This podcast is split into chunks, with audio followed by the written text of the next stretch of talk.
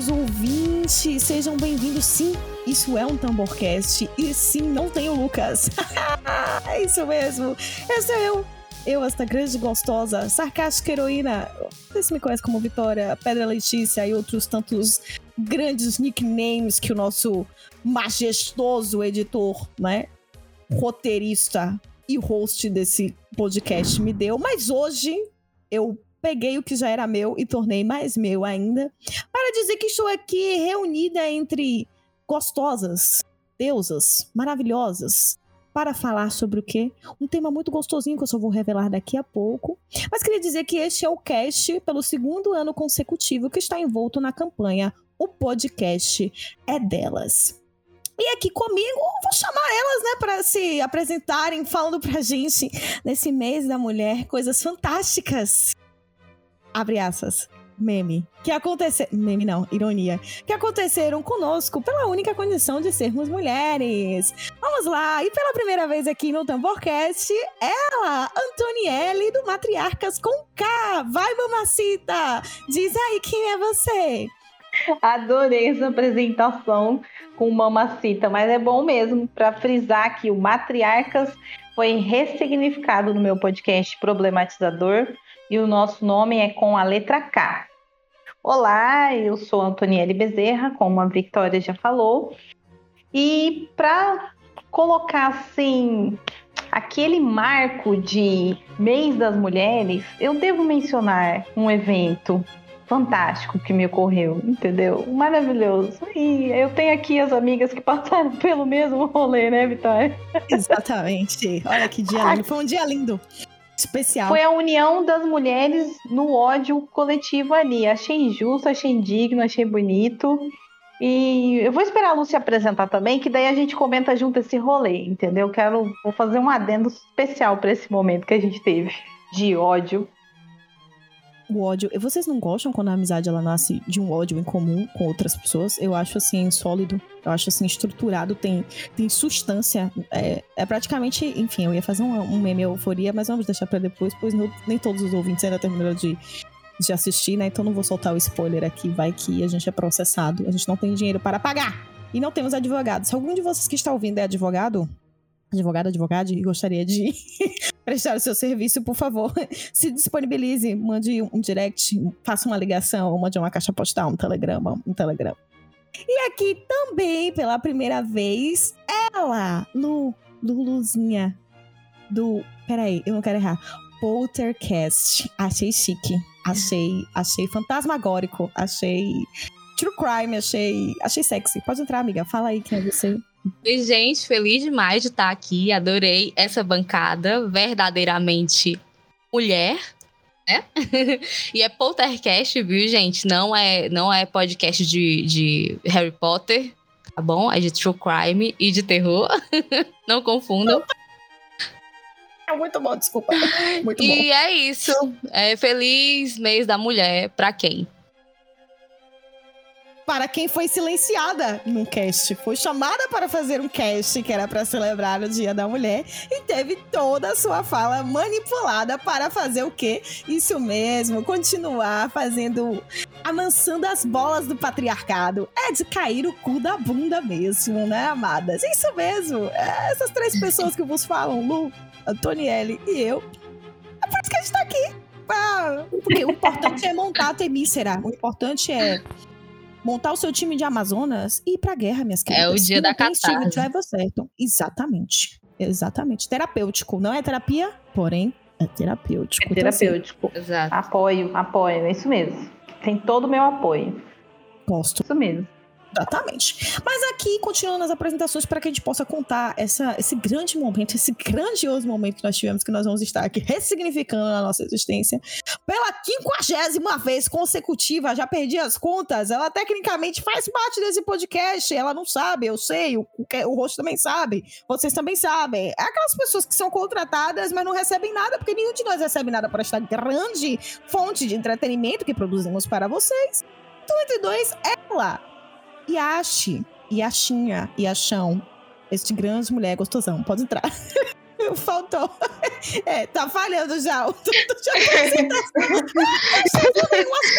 eu entrei em crise nesse exato momento. Ai, mas enfim. Olá! Olá, tamborzinhos! Que saudade de vocês. Saudade de criar nomes para vocês. É sobre Foi isso. ela que apelidou esse fandom. Foi ela que deu o nome de tamborzinhos para vocês. É sobre isso. Vários foram. A BNT, né? Vice 2021. é sobre isso. Oi, gente. Meu nome é Yasmin. E acho para quem, pra quem já é íntimo, sei lá, já assistiu os é outros é acho também as pessoas só me chamam assim, tá tudo bem. Não tenho podcast até o momento, mas Mentira, estamos aqui. É esse aqui. É esse aqui. Eu só trabalho para o Tambocast. E, enfim, de vez em quando o Lucas pede umas coisinhas, umas palas de voz, a gente envia também. Tá tudo em paz. É, sou psicóloga em Guiana. No momento eu não estou produzindo conteúdo, mas estamos aí firme e forte para ver se a gente volta a produzir alguma coisa. Mandei boas e... orações. É, é março, né? Mês da mulher? Era para ser? Era, né? Era. Era para ser. Não sei. Era pra ser. É. Eu fico confusa. É muito assédio todos os dias para ser dia da mulher. Mas a gente enfim. nem percebe, né? Exato. Só acontece. É bem, né? Depois Mas você para, senta. Senta e pensa e fez desgraça, né? Isso aconteceu. Hum, que legal. Você só foi na padaria. Hum, eu só tava Você voltando pra casa. É. Eu tava voltando pra casa e aconteceu. Mas enfim, caríssimos, é sobre isso. E não tá tudo bem. Não, nem um pouco. Exatamente. Não se preocupem, ninguém vai entrar aqui e vai dizer, nossa, o clima tá ficando pesado. Aqui a gente problematiza. Afinal, podcast é lugar de produção de conteúdo e entretenimento. Entretenimento e conteúdo é político. E se o seu podcast não se posiciona politicamente, ele já está dizendo qual é o posicionamento dele. E agora, para fechar, mas não menos importante. Antonielli chega se empolgou. É... E agora, não menos importante, ela a Watermelon Sugar High do grupo. E aqui entre nós, isso mesmo, inédito, pela primeira vez, versão Herbert Richard. Exatamente. A primeira vez que esse podcast será editado por o quê? Por uma mulher. Meninas, abram os microfones, vão bater palma. Muito bom, é isso aí.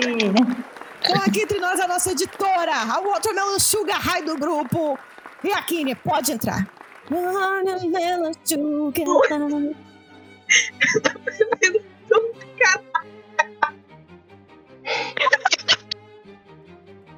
Humor e memes. Humor, memes e ironias, não é mesmo? Exatamente. Como disse Ash, olá, tamborzinhos. É a minha primeira vez aqui. Não sei se não vai ser a última, não, porque se for a última, eu caso Vitória Lucas em algum lugar do mundo. Humor e ameaças. Você vai ter que caçar mais o, o, cara que é praticamente o Batman e vive na, no subsolo de, de Gotham, né? É Humor e ameaças. Humor e ameaças, minha filha. Aqui é já... jacaré do FBI. Viciado vai chegar. É... Só coisa leve, só coisa só leve, coisa... tranquila. Como, como saber se a mulher ela vale para se relacionar? Ela assiste True Crime, ela sabe falar de crimes e de, e de hackers. Essa é a mulher para se relacionar. Pronto. O perfil do Tinder dela tá lá, pode ir. Medo. Olá, tamborzinhos, eu sou a Yakine, eu sou jornalista, editora, mil e um utilidades, watermelon sugar deste rolê. E eu estou aqui para desabrochar nesses assuntos pertinentes da vida, porque ser mulher é lindo, mas ninguém faz um pix na minha conta para contribuir com meu com minha vida. Podia ter um pix na minha conta. Seven Rings não se compram sozinhos, né? Já dizia grande pensadora contemporânea, a Ariana Grande. Exatamente. E estamos aqui nesse cast que o tema vai ser vilãs importam mas antes de tudo, o que importa também é o merchan, não é mesmo? Nos sigam em nossas redes sociais, nós somos Tambor Filmes no Twitter, TikTok, no Facebook, no Insta, no Kawaii. Lá Lucas faz dancinhas, eu prometo. Então se inscreva também no nosso YouTube, porque você pode ouvir o Tamborcast através do YouTube. Exatamente. Porém, houve promessas dentro da nossa grande, imensa sala de produção de conteúdo que novas coisas estão vindo. Nós também estamos na Twitch. Só que na Twitch nós somos Tombot Games. Exatamente. O Lucas às vezes faz uns joguinhos, às vezes chama a gente pra conversa de boteco. É gostoso, a gente gosta, a gente bebe, a gente fala da vida dos outros e a gente produz conteúdo, como vocês podem perceber. Mas é isso. Nós somos Tambor Filmes em todas as redes sociais. Mas aí você pensa, somos apenas isso? Não, nós somos sempre mais. Tem sempre um tompeiro. Afinal, Tamborcast, né, meus amigos? Nós também estamos lá no Spotify. É, a nossa playlist Tambor List, onde cada vez que os convidados se fazem presentes aqui nessa tábua redonda, eles indicam uma música para que vocês possam ouvir nessa grande farofada que é a nossa playlist no Spotify. Inclusive, as meninas vão indicar aqui mais tarde. E o que, é que você pode fazer com os nossos conteúdos? Comentar, compartilhar e engajar, ou seja, mandar para aquele amigo que você sabe que vai curtir, que vai compartilhar e vai perpetuar a palavra dessa que vos fala do Luquinhas e das demais pessoas que proporcionam puro entretenimento posicionamento político e cultura pop. É. Antes de tudo, para iniciarmos iniciarmos mais do que já iniciamos, meninas, terminem de fazer o jabá de vocês, falem aí o que é que vocês comentam lá nos casts de vocês, relembrem os usuários, ok? E peçam para as pessoas fazerem o quê? Não consumam conteúdo de mulheres apenas no mês das mulheres. Consumam conteúdo de mulheres todos os fucking dias da vida de vocês. É sobre isso. Antonielli, pode entrar. Adorei essa, esse seu conselho de sábio cinzento, barbudo, com cajado na mão. Caralho, gostei, gostei. O senhor do Entendeu? É muito, é muito importante a gente lembrar isso. Não consumam conteúdos produzidos por mulheres só no mês das mulheres. Inclusive, essa iniciativa do podcast é delas que acredito que nós estamos todas participando aí novamente esse ano. Ela fomenta justamente isso, né? Colocar mais mulheres na podosfera. E tem episódio do podcast é delas que ensina você a gravar com mulheres. Como gravar com mulheres sem pagar micão, sem interrupção, entendeu? É isso aí, meus amigos. Fica a dica. Esse episódio saiu com atraso, eu quase falei isso pra Domênica. Mas estão aí, né? É sobre isso como a gente estava falando. Bom, as redes sociais do Matriarcas, todas são arroba matriarcas com K, grafado com a letra K, underline podcast.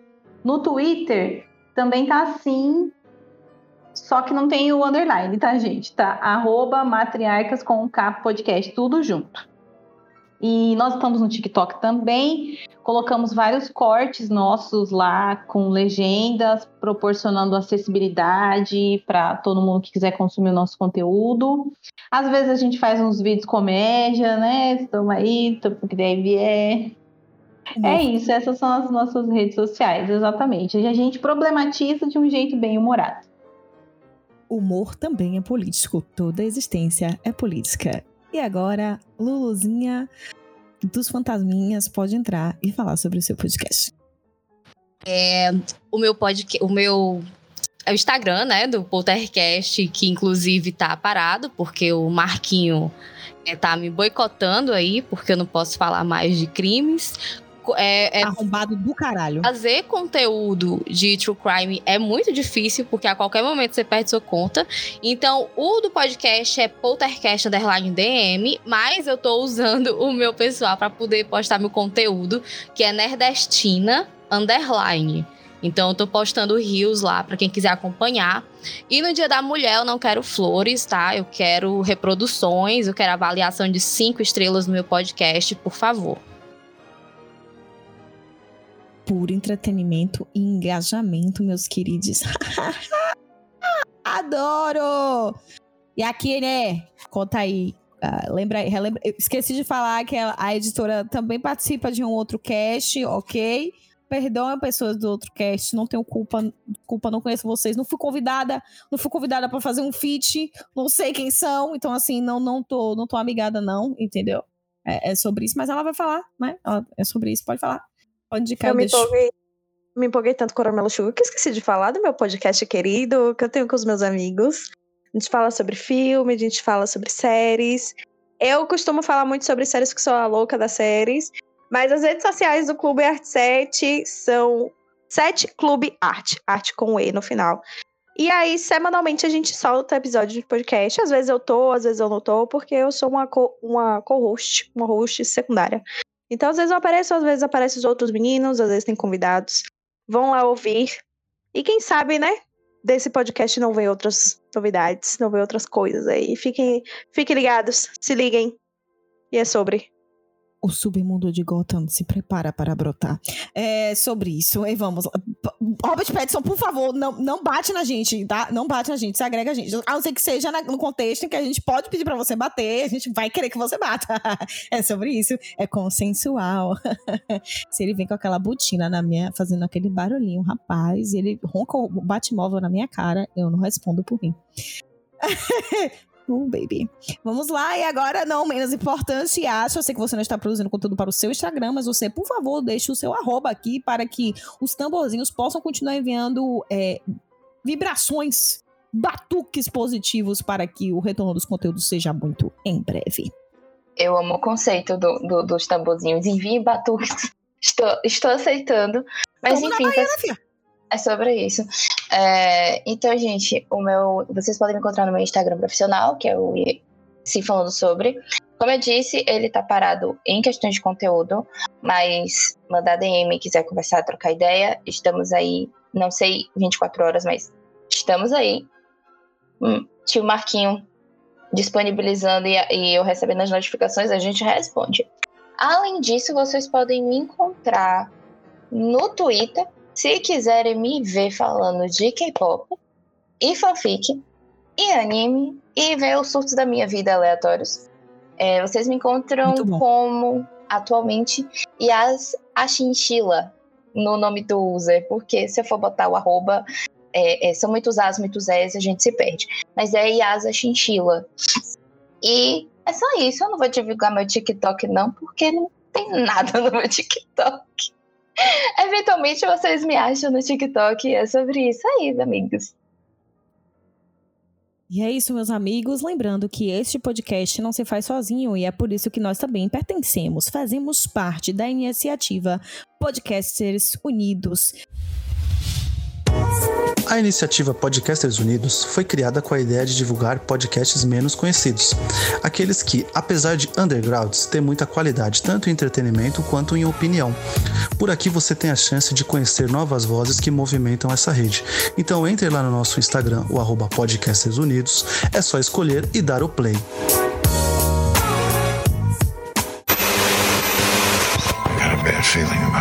Tá começando o Tamborcast.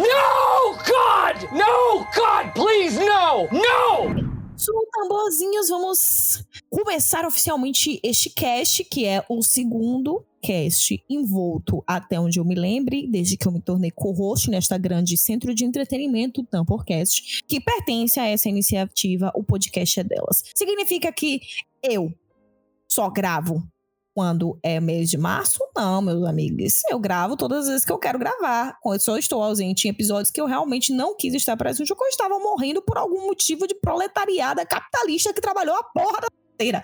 Entendeu? É isso mesmo, Brasil. Aqui a gente expõe as nossas mágoas. Mas estamos aqui reunidas nesse clã de bruxas e de grande invocação, porque inclusive, né, a gente tem, tem, tem a menina do, dos fantasminha aqui, então a gente tá preparadas para qualquer tipo de manifestação de ultra-ordem. para diferente do ano passado, inclusive, confiram esse episódio onde falamos sobre heroínas das nossas narrativas, ou seja, trouxemos personagens que são consideradas heroínas do mundo do entretenimento, da cultura pop, e que de alguma forma tinham uma significância pra gente. Foi super legal, um episódio super emocionante, vale a pena conferir. Neste ano a gente decidiu trazer diante das grandes mazelas da existência humana, dos grandes dias que tivemos, e são o quê? Apenas três meses de 2022, a gente já foi silenciado em cast, a gente já teve cast sendo gravado sem a gente, sem ninguém anunciar, e olha que a gente faz parte da equipe. A gente já teve a gente sendo interrompido em cast, já teve o nosso, é, nosso QI nerd sendo questionado. Já teve de tudo, meus amigos. Já teve de tudo. Então decidimos falar sobre elas. As revolucionárias e muitas vezes injustiçadas vilãs. Por isso que o título desse cast é Vilãs Importam.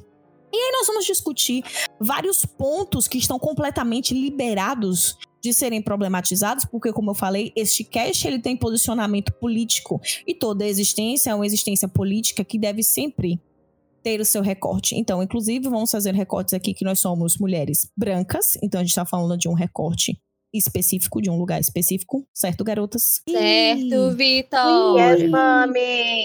Certo, Vicky! Exatamente. Tem alguém que é a cota hétero desse, desse cast? Por favor, saia do armário. Eu acho que não. Tem alguém que é cota hétero? Que delícia! Esse é um cast que é... Esse cast é um cast LGBTQIA+. É, adoro LGBT povo animado. Muito bem, somos então, nós somos mulheres brancas que estamos falando dos nossos lugares LGBTQIA, né? Acho que é importante, não. Acho não, tenho certeza que é importante termos esse recorte, porque vamos sempre acabar trazendo personagens que, querendo não tocam nossas vivências, nesse sentido de quais são os nossos lugares e os lugares que ocupamos no mundo. Então a gente vai discutir vários aspectos das vilãs, narrativa, perspectivas psicológicas, claro, trazendo para o entendimento do telespectador, do nosso caro ouvinte, e também vamos falar, por que não, de quantas vezes na vida fomos apontadas como vilãs ou nos sentimos vilãs e como isso se transformou através dos tempos. Então vamos lá, se você tá, aumenta, aumenta o volume, bota pro teu vizinho ouvir também, não bota no fone de ouvido não, compartilha a gente pro mundo. Então a primeira pauta que nós vamos ter aqui são representações da figura feminina em obras. Isso significa que a primeira perspectiva que a gente traz aqui são as chamadas camadas simbólicas. E aí eu falo do meu lugar enquanto psicóloga. É importante lembrar que qualquer narrativa ela trabalha com representações. Lembrando que representação é diferente de representatividade. Representatividade você vai ter que dar fundo narrativo, contexto e construção para esse personagem. Então o que acontece? As vilãs, as moncinhas e as famigeradas também anti-heroínas são estruturas de cunho imagético definidos como representações sociais. Isso que é importante. Toda narrativa, ela carrega consigo essa carga simbólica que são representações na nossa cultura. Então esse conceito está intrínseco, como eu falei, nesses processos culturais que definem inclusive estruturas de linguagem, signo, símbolos e imagens compartilhadas. Por isso que é muito importante discutir sobre a cultura de massa. E a cultura de massa é a cultura popular e é a cultura pop da qual nós falamos aqui. Então, as representações das figuras femininas em obras, a gente pode pensar várias coisas. A gente pode pensar hipersexualização dos corpos femininos em quadrinhos. A gente pode pensar como é feita a construção das vilãs, que é o que a gente vai pensar mais aqui no contexto narrativo. Como esses simbolismos e essas personagens refletem o processo cultural de como a cultura, o patriarcado e uma visão muitas vezes, inclusive hegemônica, pensa algumas existências aí, algumas possibilidades desse tornar-se mulher, né? E aí nós vamos pensar figuras como a bruxa, a puta, a santa, a megera. Porque, inclusive, mulheres poderosas são transformadas em vilãs. E é com este questionamento que eu passo a palavra às minhas queridas parceiras. Bom, a minha, a minha primeira observação é: sim, concordo com tudo que você disse, porque é sempre assim que eu vejo também. Eu acho que as vilãs sempre foram as, as mais loucas nas representações, do meu ponto de vista. Eu e a Lu já gravamos um, um, podcast também com um tema parecido, e aí nessa nossa conversa eu acabei pesquisando também mais coisas, a quantidade de mitos e de coisas que tem, né, Lu, a respeito da mulher louca uhum. que ficou do mal, do caralho. Parece muito com aquela conversa do cara que a minha ex é louca, né? É, é sempre isso. Tem cara que eu acho que até gosta de se envolver com algumas pessoas que estão em uma condição mais fragilizada, mais fragilizada psicologicamente, para poder dizer, olha, ela é louca, uhum. ela é louca. Né? Passar por essa imagem do, do coitadinho, do do personagem que ele tanto quer colocar aí, mas ele acaba se perdendo. Então, eu achei muito bacana você ter proposto esse tema, porque pouco se fala sobre as vilãs em geral. Sempre é destacado muito a jornada do herói, né? Que eu vi já bastante nos outros podcasts que você me enviou de vocês, do Tamborcast. E sempre fala-se muito da heroína, e aí a, sempre é assim. Na maior parte dos casos era assim. Se a princesa da Disney, a vilã da Disney. Né? Não, não tinha eu acho que não estou lembrando agora, me corrija se eu estiver equivocada, mas talvez só o filme da Princesa e o Sapo. Tiana. Tiana, Tiana. isso, obrigada. Eu sou ruim Vamos também com a... a Disney, né? A maior é. moduladora de massa atual. Pode ir, pode ir. Total, total. Eu já vou meter, porque assim, eu nunca, eu nunca me afeiçoei com a maior parte delas, né? Só eu acho que depois de adulta, quando eles começaram a trazer da, da Elzazinha, a Elza pra cá, que eu comecei a achar maneiro. Né? Eu sei que você gosta também, Vitória. Ah, e aí acho que a Tiana era a única que tinha um vilão homem que eu me recordo agora. E eu vinha assistir Tiana quando adulta também. Confesso que pouca coisa do, da Disney eu vi criança. Minha mãe não tinha muito esse negócio de, ai, ah, tem que pôr os filminhos só das princesas, essas coisas, sabe? Ela tinha muito tempo assim corrido, então não tinha muito esse negócio de, ah, vou pôr aqui para você, essa aqui para você se formar essa menina perfeita, a princesa Disney. Não tinha muito isso, graças a Deus. e aí, acho que eu, eu penso que sempre tinha essa ideia embutida, então. Parte-se parte desse princípio. Se há uma princesa da Disney, há uma vilã da Disney. E aí é sempre duas mulheres, uma contra a outra. Já tá errado isso aí, entendeu? Sempre o patriarcado querendo jogar a mulherada uma contra a outra. Sempre a vilã vai estar tá em algum papel em que ela tem inveja da beleza da outra, que ela vai ser velha, feia para os padrões estéticos da cisnormatividade. Sempre tem esse rolê. Ah, tá disputando um boy. E assim se propagou pelo resto das obras da cultura pop. Com muita dificuldade, a gente vem rasgando esse papel clichê das heroínas e das vilãs também. A minha primeira rainha má foi a Rainha Má da Branca de Neve.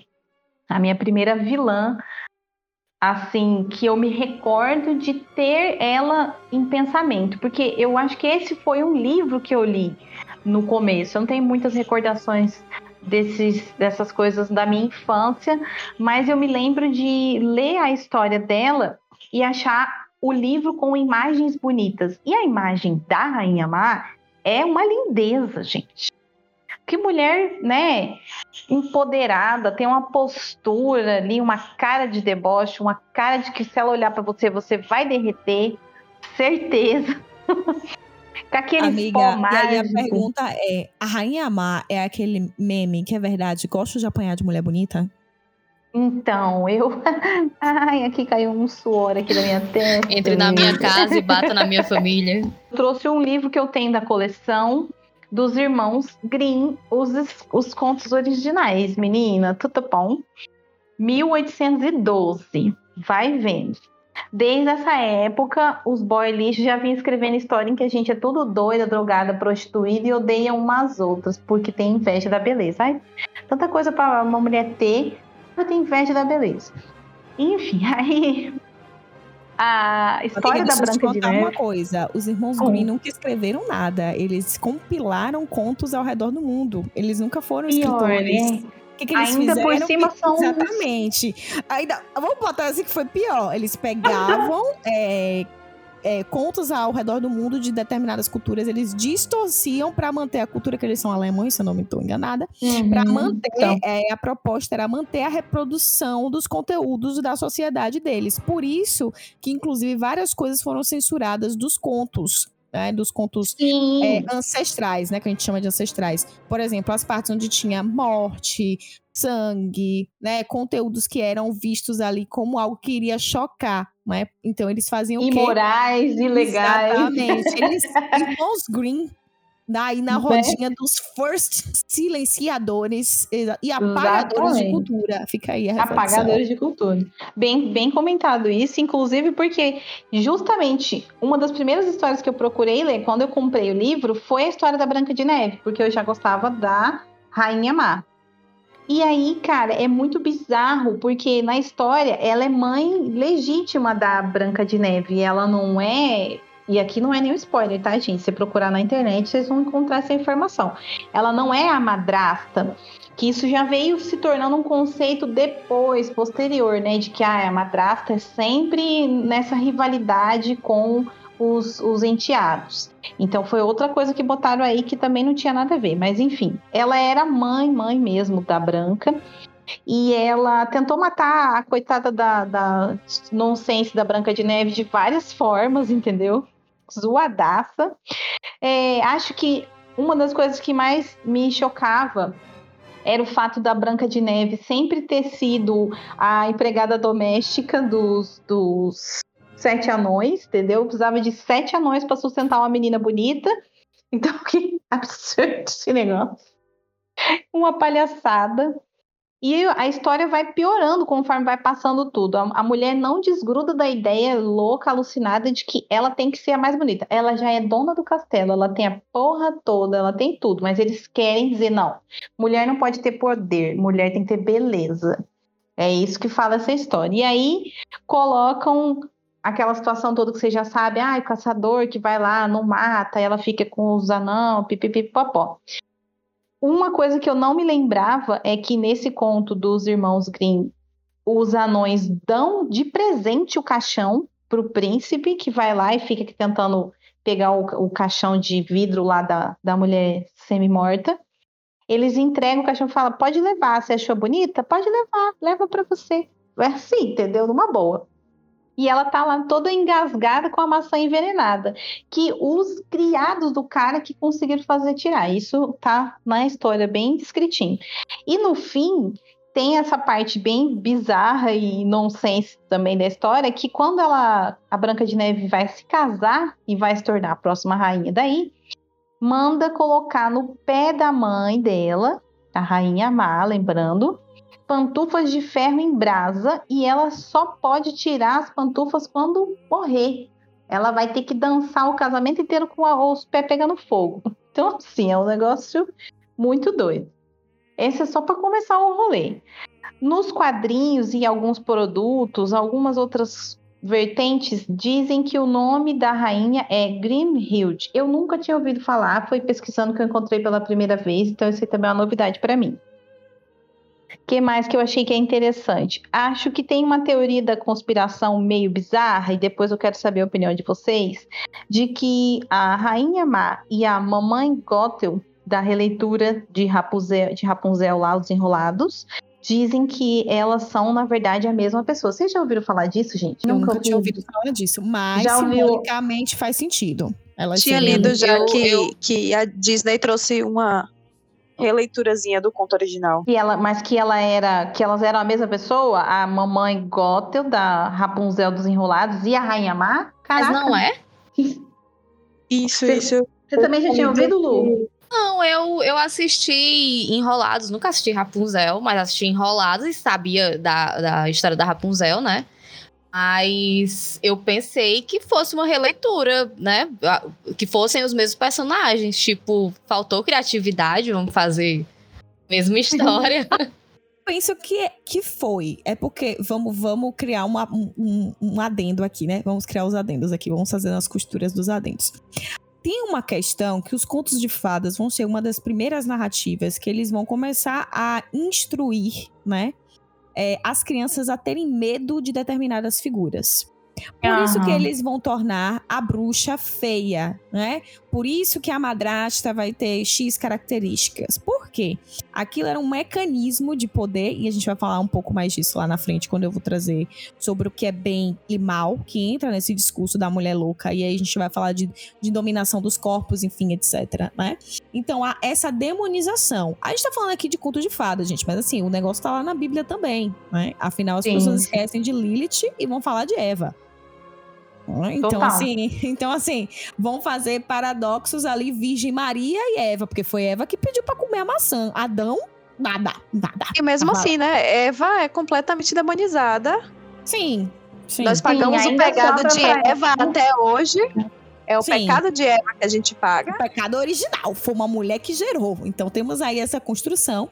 Os contos de fadas vão perpetuar, né? Porque o que acontece? A vilã, a, a característica da vilã é carregar estereótipos da mulher carnal, imoral, não confiável. E isso está conectado ao fato de elas carregarem, inclusive, características que são socialmente consideradas não apropriadas para a mulher na sociedade patriarcal, tais como liberdade sexual, ambição, autonomia. Então, eles começaram a fazer isso, é por isso que a imagem da bruxa vai sendo inserido com essa imagem para que a criança tenha medo daquilo ou de se tornar algo parecido com aquilo. É? Então, os irmãos Green vão ser um dos primeiros a perpetuar é, esse rolê. Então, eu lembro que teve uma aula do, do meu curso de conto de fadas que quando contaram que era isso que a Branca de Neve fez com a mãe, o povo entrou em choque. Eu acho o povo lá, tipo, chocado. Eu falei assim, Indignados, né? Indignados. Só que simbolicamente tem um, um porquê do que aquela. Porque que a punição que é dada à mãe dela é isso. Porque se a gente for pensar, apesar da gente ter vilã e heroína, a vilã ela é a heroína da história dela porque a heroína não é um protagonismo apenas heróico, mas é como aquela que protagoniza aquela história. Então a vilã, ela é a heroína da história dela. Só que a gente tá acostumado a fazer a dicotomia né? Herói e uhum. vilão. Aí depois começou a enfiar o anti-herói, que é assim, tipo, pô, não é vilão, mas também não é herói.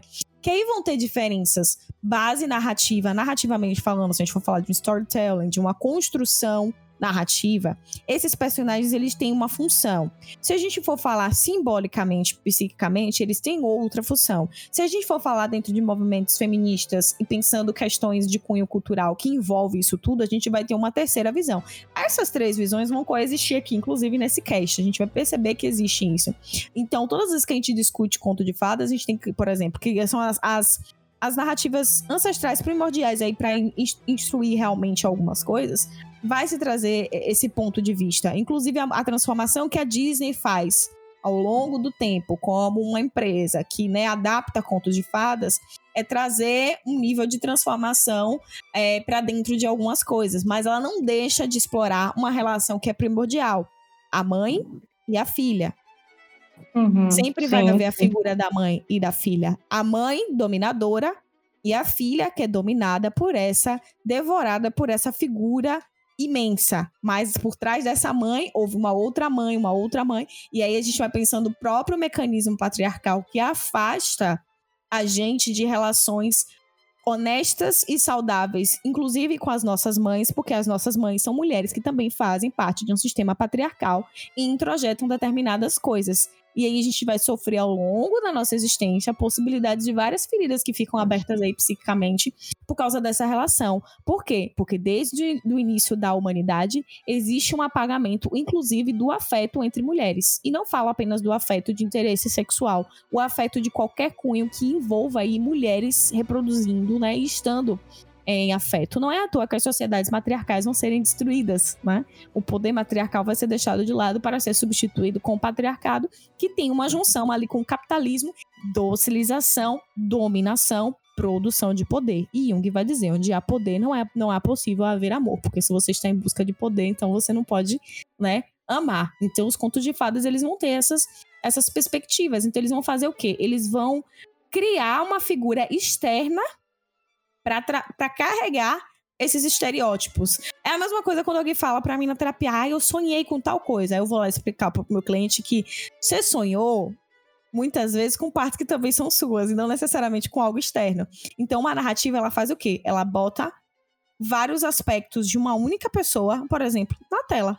Porque a verdade é que a heroína também tem a parte que é vilã, e a vilã também tem a parte que é heroína. Não é à toa que a gente sim, vai falar mais pra frente que Malévola, por exemplo, revolucionou aí o universo Disney quando ela teve a, op a oportunidade, de, através ali da interpretação da Angelina Jolie, de ter a história dela contada. E não é passando pano para dizer pode ser malvado porque você quer ser malvada, não.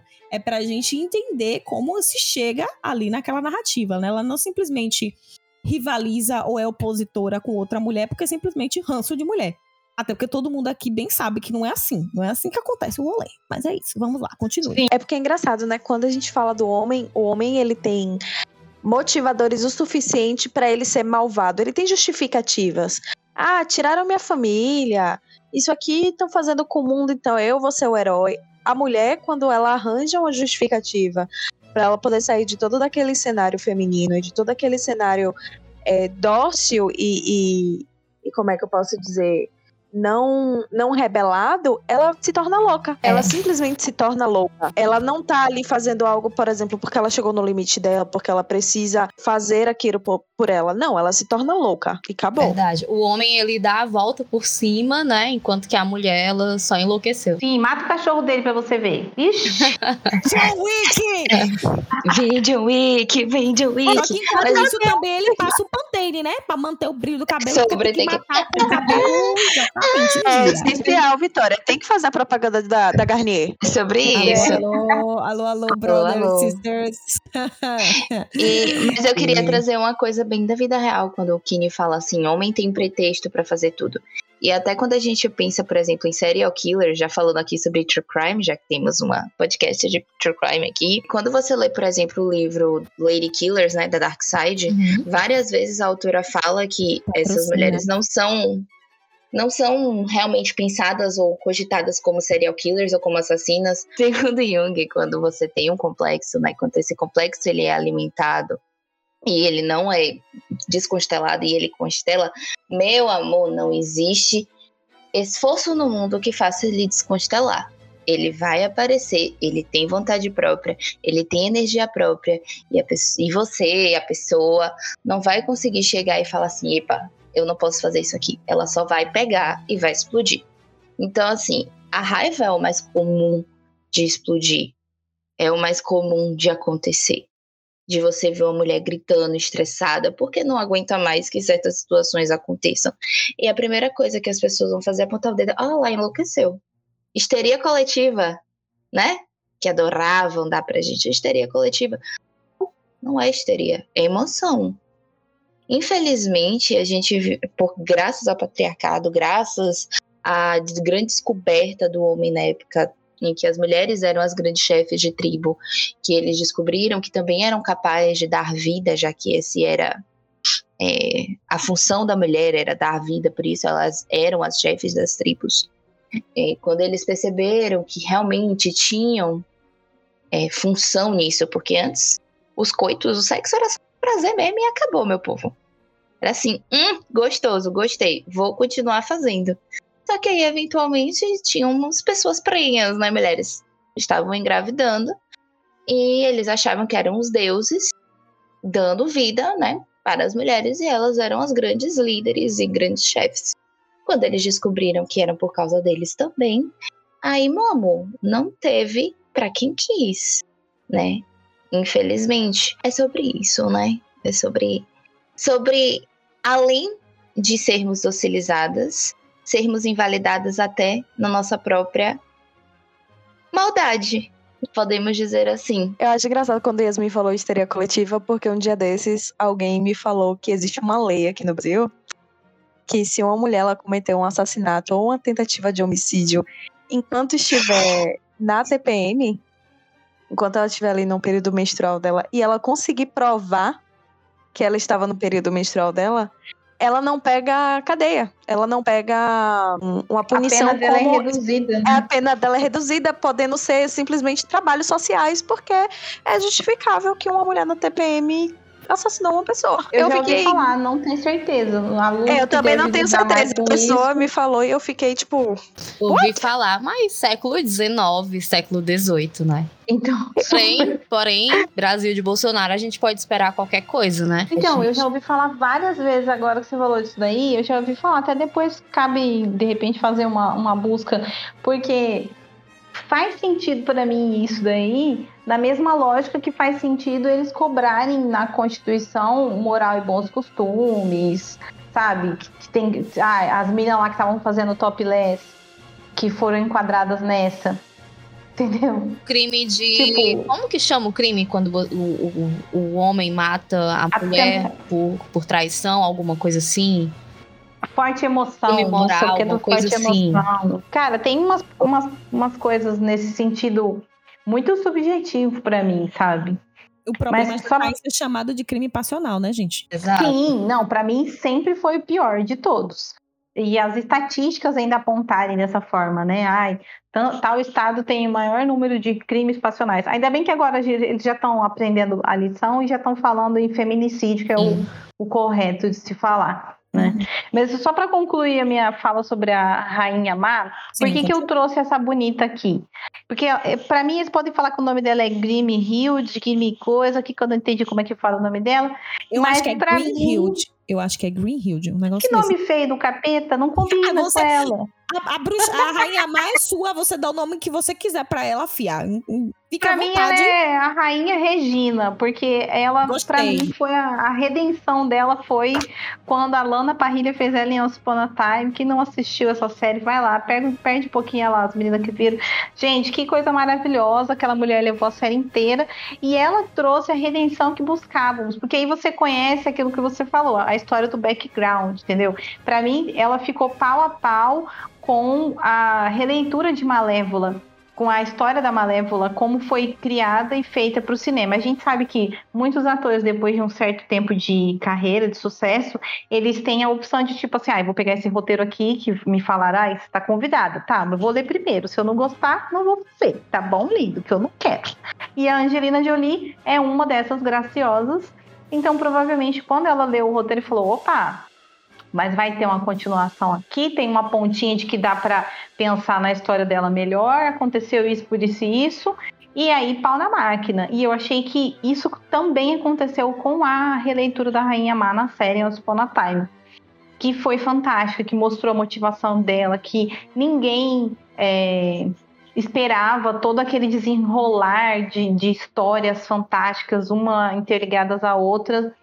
E para fechar, eu queria concluir com relação à rivalidade feminina, que eu acho que foi uma das primeiras coisas que apareceu para mim quando eu assisti pela primeira vez a história da Branca de Neve, porque foi né, um dos poucos filmes que eu me recordo de ter visto assim várias vezes. Acho que quando criança eu gostava de todo o rolezinho da animação, desenho bonitinho e tal. Mas ainda quando criança eu me lembro de não entender por que, que a Rainha Má não gostava da Branca de Neve, sendo que ela também era linda. Eu olhava para a própria animação do desenho e pensava, gente, mas a mulher, olha isso, a mulher toda linda, toda com a maquiagem que eu não posso usar, que a minha mãe não deixa, toda com o salto alto que eu não posso usar porque minha mãe não deixa, que as coisas dela que são chique. Isso às vezes até me fazia interpretar a Rainha Má pegando as roupas da minha mãe. Eu me fazia de Rainha Má botando roupas, salto alto, maquiagem, coisa que a minha mãe tinha.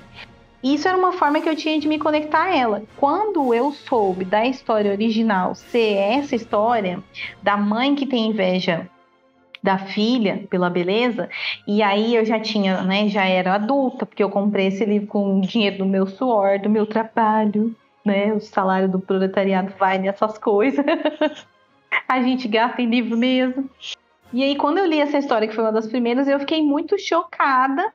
E ao mesmo tempo fez mais sentido a história original ser assim, porque é a sua primeira relação com o universo feminino. É a sua mãe, é igual aquilo que você já comentou. Eu não tenho o arcabouço teórico das psicólogas, mas. eu adoro falar isso. Mas a minha percepção quanto filha era essa. Eu pensava, caramba, para que essa rivalidade que é imposta, sabe? Para que isso? São pessoas diferentes, universos diferentes, cada uma dentro das suas pluralidades e belezas únicas. E não fazia sentido para mim, mas você sempre via que era essa tentativa do patriarcado, mesmo entre mãe e filha, colocar as duas em um, um, um processo de, de desigualdade, de rivalidade pela mulher jovem e a mulher velha serem o contrário. A velha não serve mais para nada. Inclusive vi uma, um corte de uma entrevista com a Cláudia Raia outro dia que me deixou bastante emocionada, justamente por ela comentar sobre isso. Por que, que ninguém fala sobre menopausa, por exemplo? Porque a mulher velha não é interessante para ninguém. Ela não procria mais. ela já tá desgastada na sociedade, todo mundo já viu, todo mundo já sabe quem é. Ela já tem as coisas dela, ela pode escolher o macho que ela quer ou nenhum macho. Ela pode sair do armário, como muitas atrizes da Globo recentemente saíram do armário, que a gente viu inúmeras delas se assumindo bissexuais ou lésbicas, e aí a sociedade em choque, né? Nossa, mas foi casada tantos anos com fulano. Sim, mas ela se sentiu no ápice da, da vida dela agora, ela se sentiu livre para poder ser quem ela é, de repente, agora, sabe? E eu assisti também a série Objetos Cortantes, que foi bem difícil, que é uma série doída de ver, em que eu acho que foi uma das formas mais belas que eu já vi de se demonstrar a dificuldade, a tristeza que é quando você põe a mãe e a filha uma contra a outra. Não vou dar spoiler da série porque ela é pesadíssima. O nome já fala dos jetos cortantes, mas tem livro e tem a série. E é com Ai, agora eu esqueço o nome das pessoas, gente. Amy Isso, obrigada, boa tarde. eu esqueço o nome de todo mundo, gente. A maior justiçada do Oscar, nossa digníssima Amy Adams. A nossa Lois Ela mesma. Exatamente. Essa mesma. Maravilhosa de tudo. Eu acho ótimo quando ela coloca sobre. Desde criança a gente vê essa briga entre duas mulheres. Porque, como ela falou, muitas crianças sentam para assistir e só vem animações, mas aquilo ali fica sendo criado lá no nosso subconsciente de que eu tenho que ser a melhor mulher, eu tenho que competir com a minha amiga. Raramente você vai ver um relacionamento saudável entre mulheres adolescentes. Porque a gente é criada Verdade. principalmente na nossa adolescência para a gente estar tá competindo com quem está do nosso lado. Ah, fulana é melhor do que eu nisso, fulana é mais bonita do que isso. E é engraçado como é, filmes, é, como é que posso dizer? Adoráveis, filmes é, singelos, ingênuos, constroem toda essa narrativa de que a gente não pode compartilhar das coisas com as nossas amigas, elas têm que ser as nossas opostas. A gente sempre tem que ser melhor que elas, a gente sempre tem que estar ali duelando com elas. Uhum. E, e são sempre com reações fúteis. A gente sempre vai competir com a outra para saber quem é mais bonita. Não é, a gente não briga com outra mulher pela maior nota da sala. Uhum. Perceba que quando vem um filme adolescente, por exemplo, que tem a menina super inteligente da sala, a outra pessoa que ela compete é sempre um homem. A outra pessoa inteligente da sala é um homem. Nunca são duas mulheres inteligentes competindo uma com a outra. É sempre que a mulher ela compete é para saber quem vai pegar o boy. É para saber quem vai ser a rainha do baile. É para saber quem é mais bonita que quem quem tem o corpo mais padrão que quem. A gente nunca compete em questões profissionais, por exemplo. São sempre questões fúteis. E aí nós somos colocadas nas caixinhas da, da futilidade. Mulheres são fúteis, mulheres brigam por besteira, mulheres não têm fundamento nas brigas. Mulheres são difíceis. Elas brigam por coisas que não têm necessidade de brigar. E quando tem uma relação. E aí essa história vai sendo construída desde criança. Sabe? Vai repetindo ciclos. É lindo. E quando tem uma relação de hum. amizade entre mulheres, é, o assunto sempre é homem, né? O que liga elas duas sempre é homem. É uma, elas sempre estão falando de homem. Então, quando a mulher não tá brigando por causa de homem, por causa de beleza, ela é amiga da outra. E sempre que ela senta no, na cama da, do quarto para conversar com a amiga, ela tá falando sobre o carinha do colégio. Ah, eu tenho que atrapalhar aqui quem ia falar, desculpa, porque eu lembrei do episódio em que fomos, né? Aquele episódio que fomos interrompidas tem bastante gancho para essas historinhas aqui que a gente está cotando. Porque é bem o imaginário do da festinha do pijama Porra. feminino, né, Lu? Também. Ah, vamos sentar e Nos fazer 90, Na festa do pijama, a gente planeja escortejar vocês, seus arrombados. É isso que a gente faz. Mano, é band... Festa do pijama, lá em casa a gente nunca fazia isso. Quando eu podia ir na casa de uma amiga, era de dia, a gente ficava brincando, trepada nas árvores, entendeu? Tacando goiaba podre em quem passava na rua. A gente fazia a pessoa, O cara que se educou assistindo comédia dos anos 90 acha que a festa do pijama é aquilo que tá ali. E- Amor, mas a Ai. gente criou uma teoria de que todo host, homem, pelo menos no universo que a gente pertence, ele baseia a personalidade dele num episódio de The Office, ou do The. Office inteiro. Porque ele simplesmente ele vai nesse Filme rolê. do John Hughes, amiga. É um filme do John Hughes. Sim. Ah, Impressionante, É um é, é- é isso mesmo. Caricato, né? É exatamente, caricato, né? Nunca procuraram. Sabe, o que, que vocês fazem quando vocês se reúnem? Velho, várias coisas, tá ligado? Inclusive nada, às vezes. A gente só fica uma ali do lado da outra, assim, ó. Pô, isso aqui é legal no TikTok, né? Isso aqui, às vezes, a gente A gente fala de baixo, a gente fala demais, mas a gente também começa a filosofar sobre questões raciais. A gente começa a pensar sobre Exato. machismo, a gente começa a pensar sobre profissão, sobre o que é que eu quero fazer amanhã. Dá pra Opa. você falar sobre macho e sempre falar de questões que envolvem o rolê que deu ali com ele, entendeu? Igual vocês estavam falando do rolezinho de vocês. Ai, gente, Cara, falando do rolezinho vocês nada. Vocês não Falando rolezinho nada, homem não conversa entre eles, não. Só se for pra falar da vida dos outros. E homem ainda tem a pachorra de dizer que é mulher que fofoca. Vocês já sentaram numa roda cheia de macho? Uhum. Macho fofoca mais que Macho fofoca Sim. mais que mulher, véi. E ainda aponta o Gente, dedo pra falar mal. E a gente que. E nós, mulheres, que somos as fúteis, as superficiais, as que, né? Digo mais. E É digo mais. isso. Quando eles descobrem que a gente fala abertamente sobre as nossas questões sexuais e experiências sexuais, eles ficam extremamente Nossa. chocados, porque homens não têm maturidade para conversar sobre os rolês sexuais deles, sem achar que eles vão Sim. ser altamente julgados e colocados em caixinhas que eles não querem ser colocados. Quando eles Aí não se tem uma chocam, questão. quando eles, falar, não, quando eles não se chocam em ver mulher falando abertamente sobre sexo, eles acham que a mulher tá dando abertura, dizendo que quer fazer alguma coisa com ele.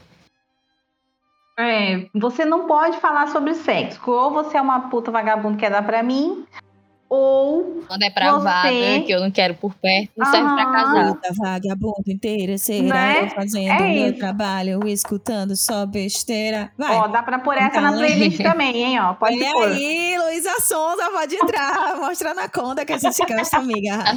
Gostosa. É sobre. Aí a gente tem uma questão que aí eu não tô passando pano. A gente precisa pensar as estruturas, né?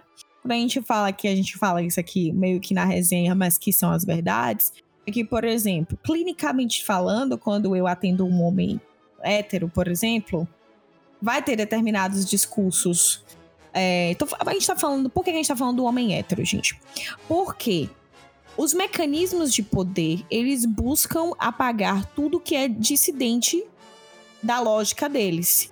Então, o que é que o patriarcado, o poder, ele quer? Que tudo seja envolto no homem branco, cis, heteronormativo.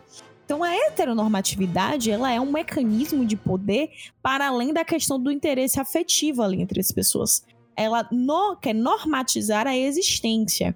Então, inclusive, quando os homens chocam ao saber que, por exemplo, as mulheres conversam abertamente sobre as suas questões sexuais e eles não conseguem falar isso com os brothers deles, é porque eles não percebem, muitas vezes, muitas vezes mesmo, quase sempre, que eles, eles na verdade, sofrem tanto quanto com o, pro- o processo de opressão do própria construção patriarcal. Mas por que, que eles não se preocupam com isso? Porque o patriarcado ele também reforça o lugar de poder e de conforto deles. E isso vai fazer com que eles tenham que pensar né, um outro lugar do que é se tornar-se homem, o que é essa suposta masculinidade e como ela vai vir a operar. Porque os movimentos feministas eles vão construindo os seus recortes para que as possibilidades de existência das mulheres em suas múltiplas facetas elas possam ir se transformando. É o que, que, o- que os caras ficam, fica lá, tipo assim, a gente faz o que, que agora? Que é assim, né? O que a gente faz com isso?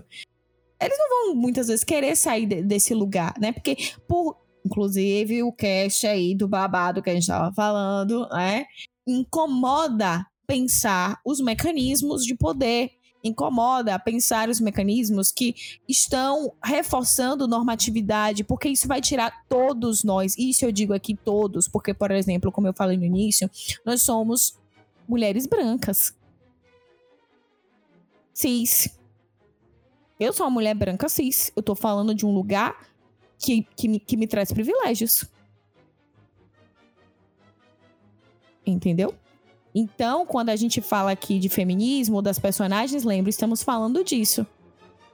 E eu tenho que trazer essa reflexão porque ele é um recorte importante. Porque de quais mulheres nós estamos falando? Não é à toa que os, que os movimentos feministas eles sofrem muitas críticas porque não há interesse de muitas partes do feminismo da interseccionalidade. Então, tudo que descende disso aqui vai ficando à margem. Né? E não é sobre isso. Então, pensar esses diálogos, inclusive dos homens, é pensar que existe essa incidência aí também, mas que isso não, não se faz nada com isso. Claro, quando pelo menos eu, terapeuticamente, levo os meus pacientes homens para este local, né? Para eles pensarem é, a existência deles de um outro lugar. O que, que eles estão fazendo com a existência deles? O que, que eles estão fazendo com essa não expressão de uma masculinidade de um outro lugar, não é? Porque eles estão sendo tóxicos com eles mesmos, que não poder se expressar entre os amigos sobre as suas próprias questões sexuais, para mim é extremamente complicado. Você vai se expressar onde, então? Então, como é que você vai se comunicar com a pessoa que você tá mantendo uma relação ali? Então, você vai reproduzir coisas, inclusive vidas aí, né? Da nossa cultura do pornô, por exemplo.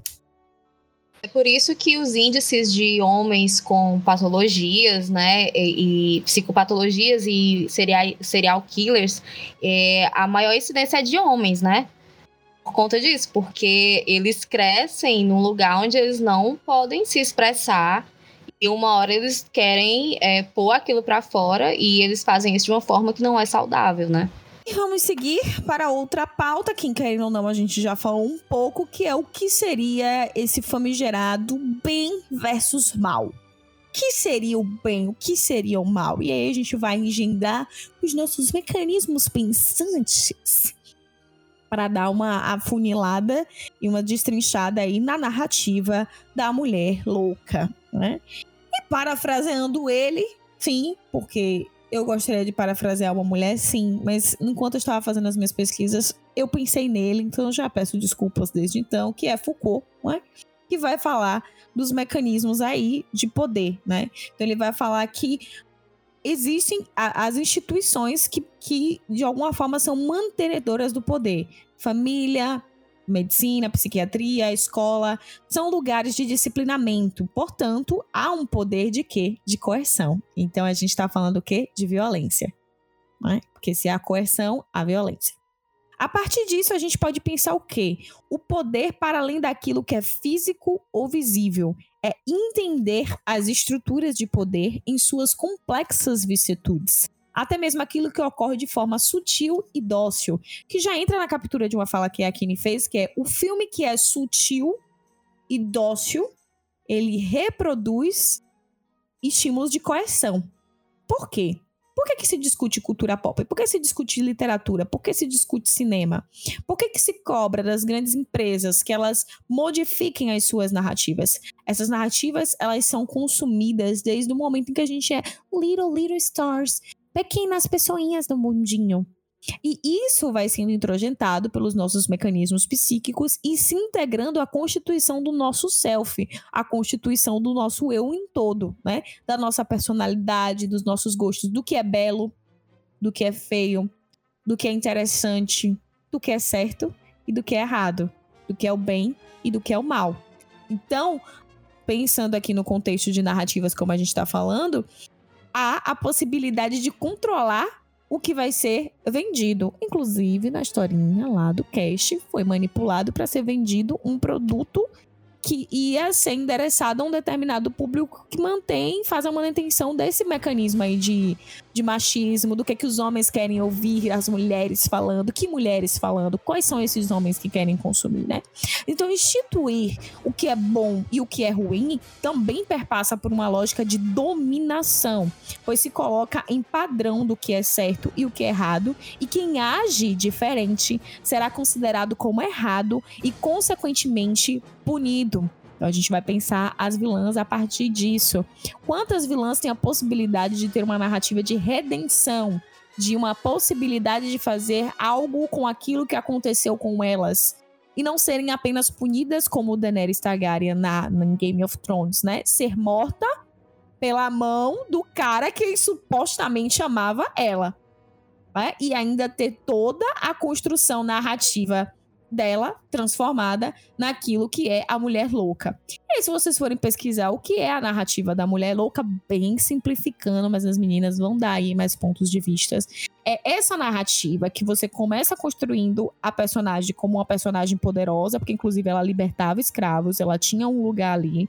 Ela tinha uma possibilidade, inclusive ela tinha um engendramento político ela não era uma personagem que pensava apenas pelo mecanismo físico de poder, de poder bélico. Ela pensava também a questão política engendrada ali por detrás.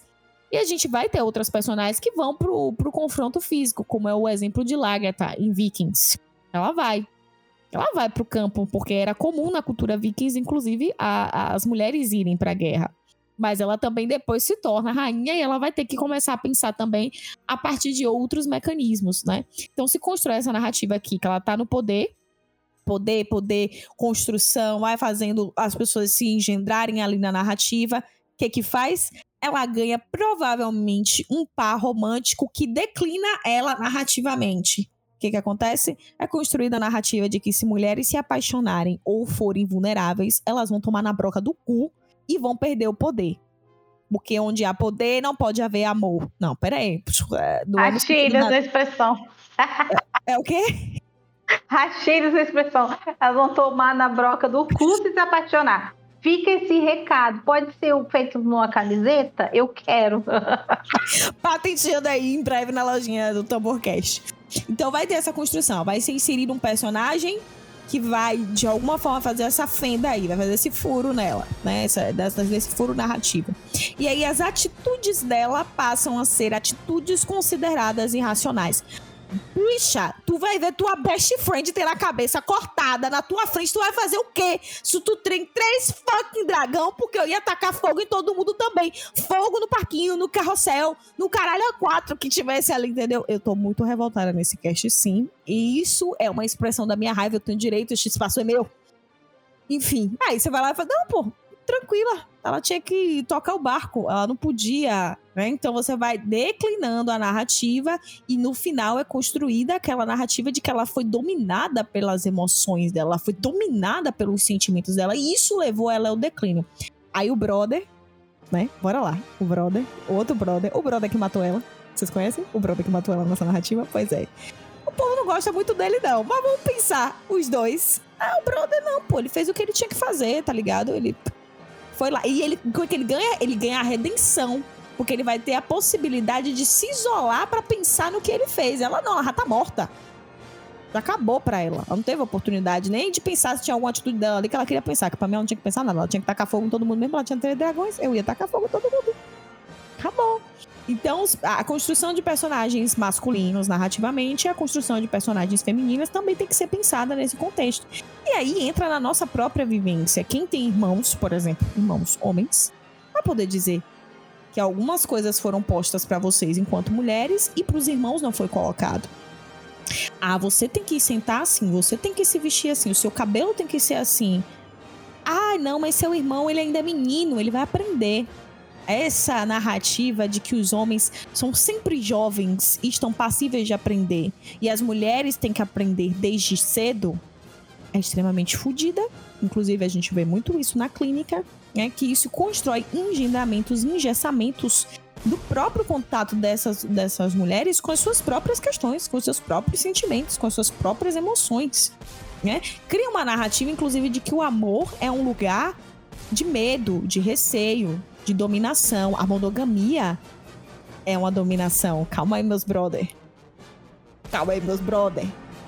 Não é bem assim o rolê, é? Então, assim, a gente vai vendo o que que tudo tá envolto em uma narrativa de poder.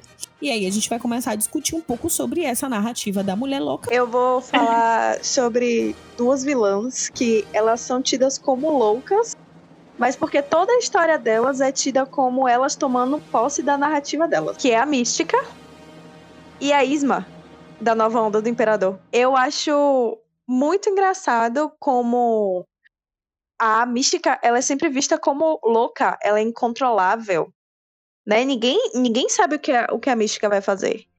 Ninguém sabe o que esperar dela, porque ela é louca, ela é incontrolável. E acima de tudo, o poder dela é ser uma transmorfa. Né? Ela vira quem ela quiser, ela se torna quem ela quiser. E aí a gente vem com essa narrativa de o que é que fez a mística ser louca, ser incontrolável? É o fato de que ela não abaixa a cabeça para ninguém? Porque ela não abaixa a cabeça para Magneto, que tecnicamente é o chefe dela, né? Porque ela tá do lado dos mutantes com o Magneto. E ela também não abaixa a cabeça para Xavier. E algo que me incomoda muito é a narrativa da mística nos últimos filmes dos X-Men. Quando pegam toda a força que ela tem, que é pensar por ela, é ser dominadora da história dela, é ser dona do destino dela, e colocam como uma menininha que se apaixonou pelo carinha rico que ela conheceu invadindo casas enquanto procurava comida. Isso me deixa muito puta. Até sobre a aparência dela, né? Que ela até a decidir como ela quer parecer, como ela quer se mostrar. É, é posto em, em questionamento. Pegam, pegam a Raven e aí fala assim: não, pra ela conquistar o Xavier, ela tem que voltar a ter aparência humana branca, do cabelo loiro liso, aquela questão, né, angelical, europeia, é como a gente traz. A mulher europeia, ela é vista como um anjo. Ela tem formas angelicais, ela tem um rosto dócil, ela tem traços finos. E aí, quando ela se transforma em mística, as feições dela mudam. Né? O corpo dela é cheio de escama, ela é azul, o cabelo dela é ruivo, ruivo fogo. E aí, o fato dela querer ser dona da história dela e ela não abaixar a cabeça para ninguém, porque o que eu gosto da Raven, o que eu gosto da, da Mística, é que nem pro Magneto ela baixa a cabeça. Ela segue os ideais de Magneto, porque ela não concorda com o jeito que os humanos tratam o, os mutantes. Ela não quer abaixar a cabeça para os humanos e ela fala que vai fazer o que for preciso para ela não ser morta pelos humanos. Só que quando ela tem que botar a mão na cara, ela tem que apontar o dedo na cara do Magneto e falar: Você tá errado, eu não concordo, e vai se. Vai pra casa do caralho que eu não vou fazer isso, ela faz. Ela é dona da narrativa dela, ela é dona da história dela, ela que escolhe o que ela quer seguir. E esses novos filmes dos X-Men, os últimos, tiram todo esse poder da mística. E eu fico muito puta, porque tornam ela uma mocinha que não sabe dizer é, o que é que ela quer, porque ela tá apaixonada pelo Magneto. Inclu é, é engraçado como para muitos personagens masculinos o amor é um, um, como é que eu posso dizer? É uma gasolina que vai acender ali a pólvora de eu faço tudo por amor. Eu mato por amor. Se matarem minha mulher, eu mato, mato quem matou minha mulher. Enquanto para a mulher o amor é visto como como negativo.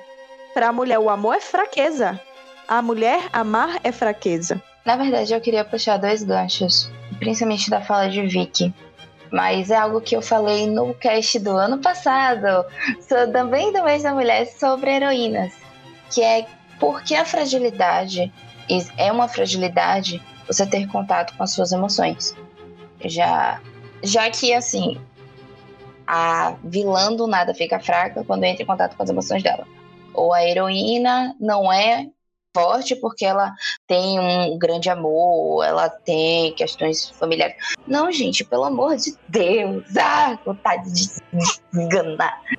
Mas a coisa mais forte para mim quando a gente trata sobre a lógica da mulher, da mulher louca é você pensar, como o Vic falou, né, que os homens eles não têm contato com as suas questões, etc, ao longo do tempo, que também é algo jogado para mulheres porque ao longo da vida se é ensinado de que a mulher tem que cuidar dos seus filhos, mas que ao mesmo tempo ela tem que ser dona de casa e ser dona de si, várias aspas.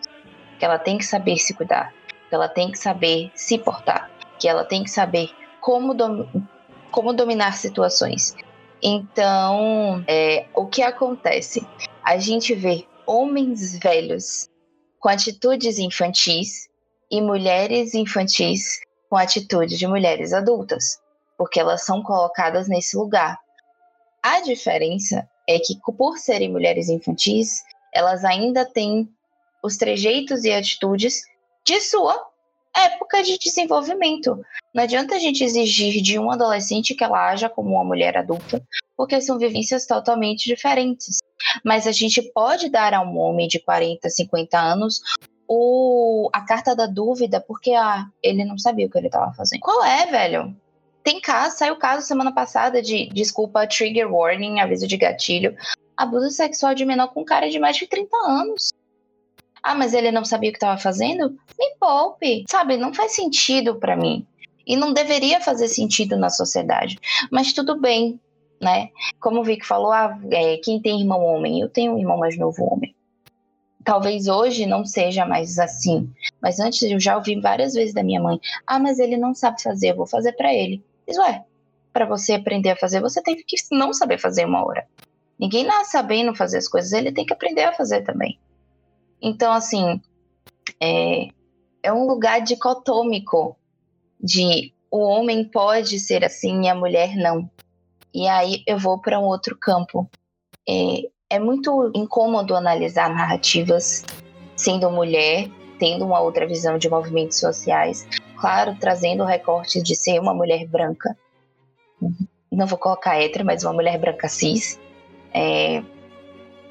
E me senti incomodada porque, querendo ou não, nós vivemos em uma sociedade racional, graças aos homens. Beleza, você quer ser forte, você não pode se apaixonar, você não pode ser triste, você não pode sentir a sua raiva. Então você tem que ser uma mulher prepotente, uma mulher isso e aquilo, não demonstrar nada, ser um grande, uma grande estátua, uma grande pedra de gelo. E aí eu quero trazer logo as minhas duas vilãs, que certa feita elas duas também foram consideradas mulheres loucas. A primeira, eu até ri quando eu mandei pra Vicky, eu fiz Vicky, eu não tenho vilãs vi que eu não, eu não sei o que colocar, porque quando eu assisto hoje, eu não consigo ver mais mulheres como vilãs, como elas são apresentadas para mim.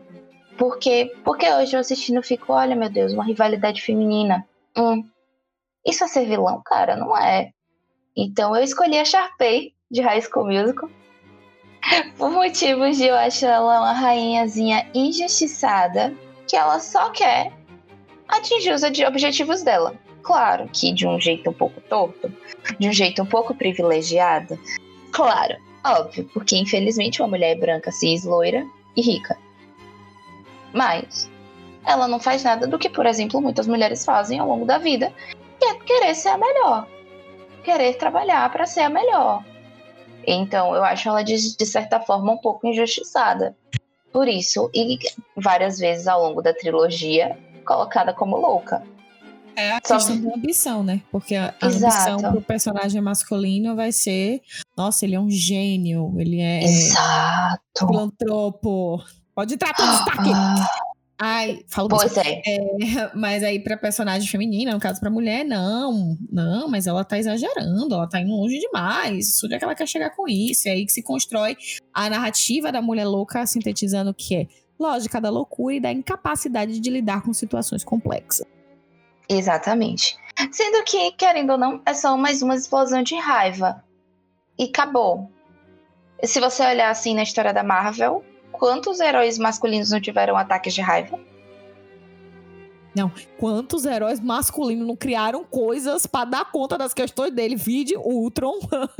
Vide é? Ultron. Vide se Ultron. Tony Stark, se Tony Stark tivesse aquietado o cu dele, nada teria acontecido. Nada. Nada. E aí, eu. A minha segunda vilã é uma vilã de anime. Demorei muito, de verdade, gente. Eu demorei muito para encontrar uma outra vilã que eu falasse assim, não, eu quero falar sobre ela. Que é a Himiko Toga, de Boku no Hero. Inclusive, Boku no Hero é um ótimo anime para falar sobre isso. O que é ser herói e o que é ser vilão. O que é utilizar bem o seu poder e o que não é utilizar bem o seu poder. E a, a Himiko, ela é uma transmorfa, que é a individualidade dela dentro do universo do Boku no Hero. E a melhor parte, o motivo de eu ter escolhido ela, é porque a aparência dela não condiz com a loucura, no caso, é realmente uma loucura dela, dentro da série. Ela é uma estudante fofa. Ela tem uma aparência muito fofa.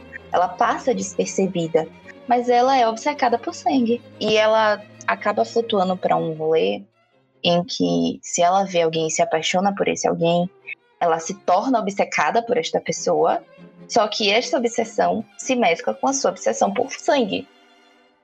E eu vou deixar aqui, porque senão entramos com spoilers do anime, e o anime é um pouquinho grande. Acabou de assistir, que, que merda. Você.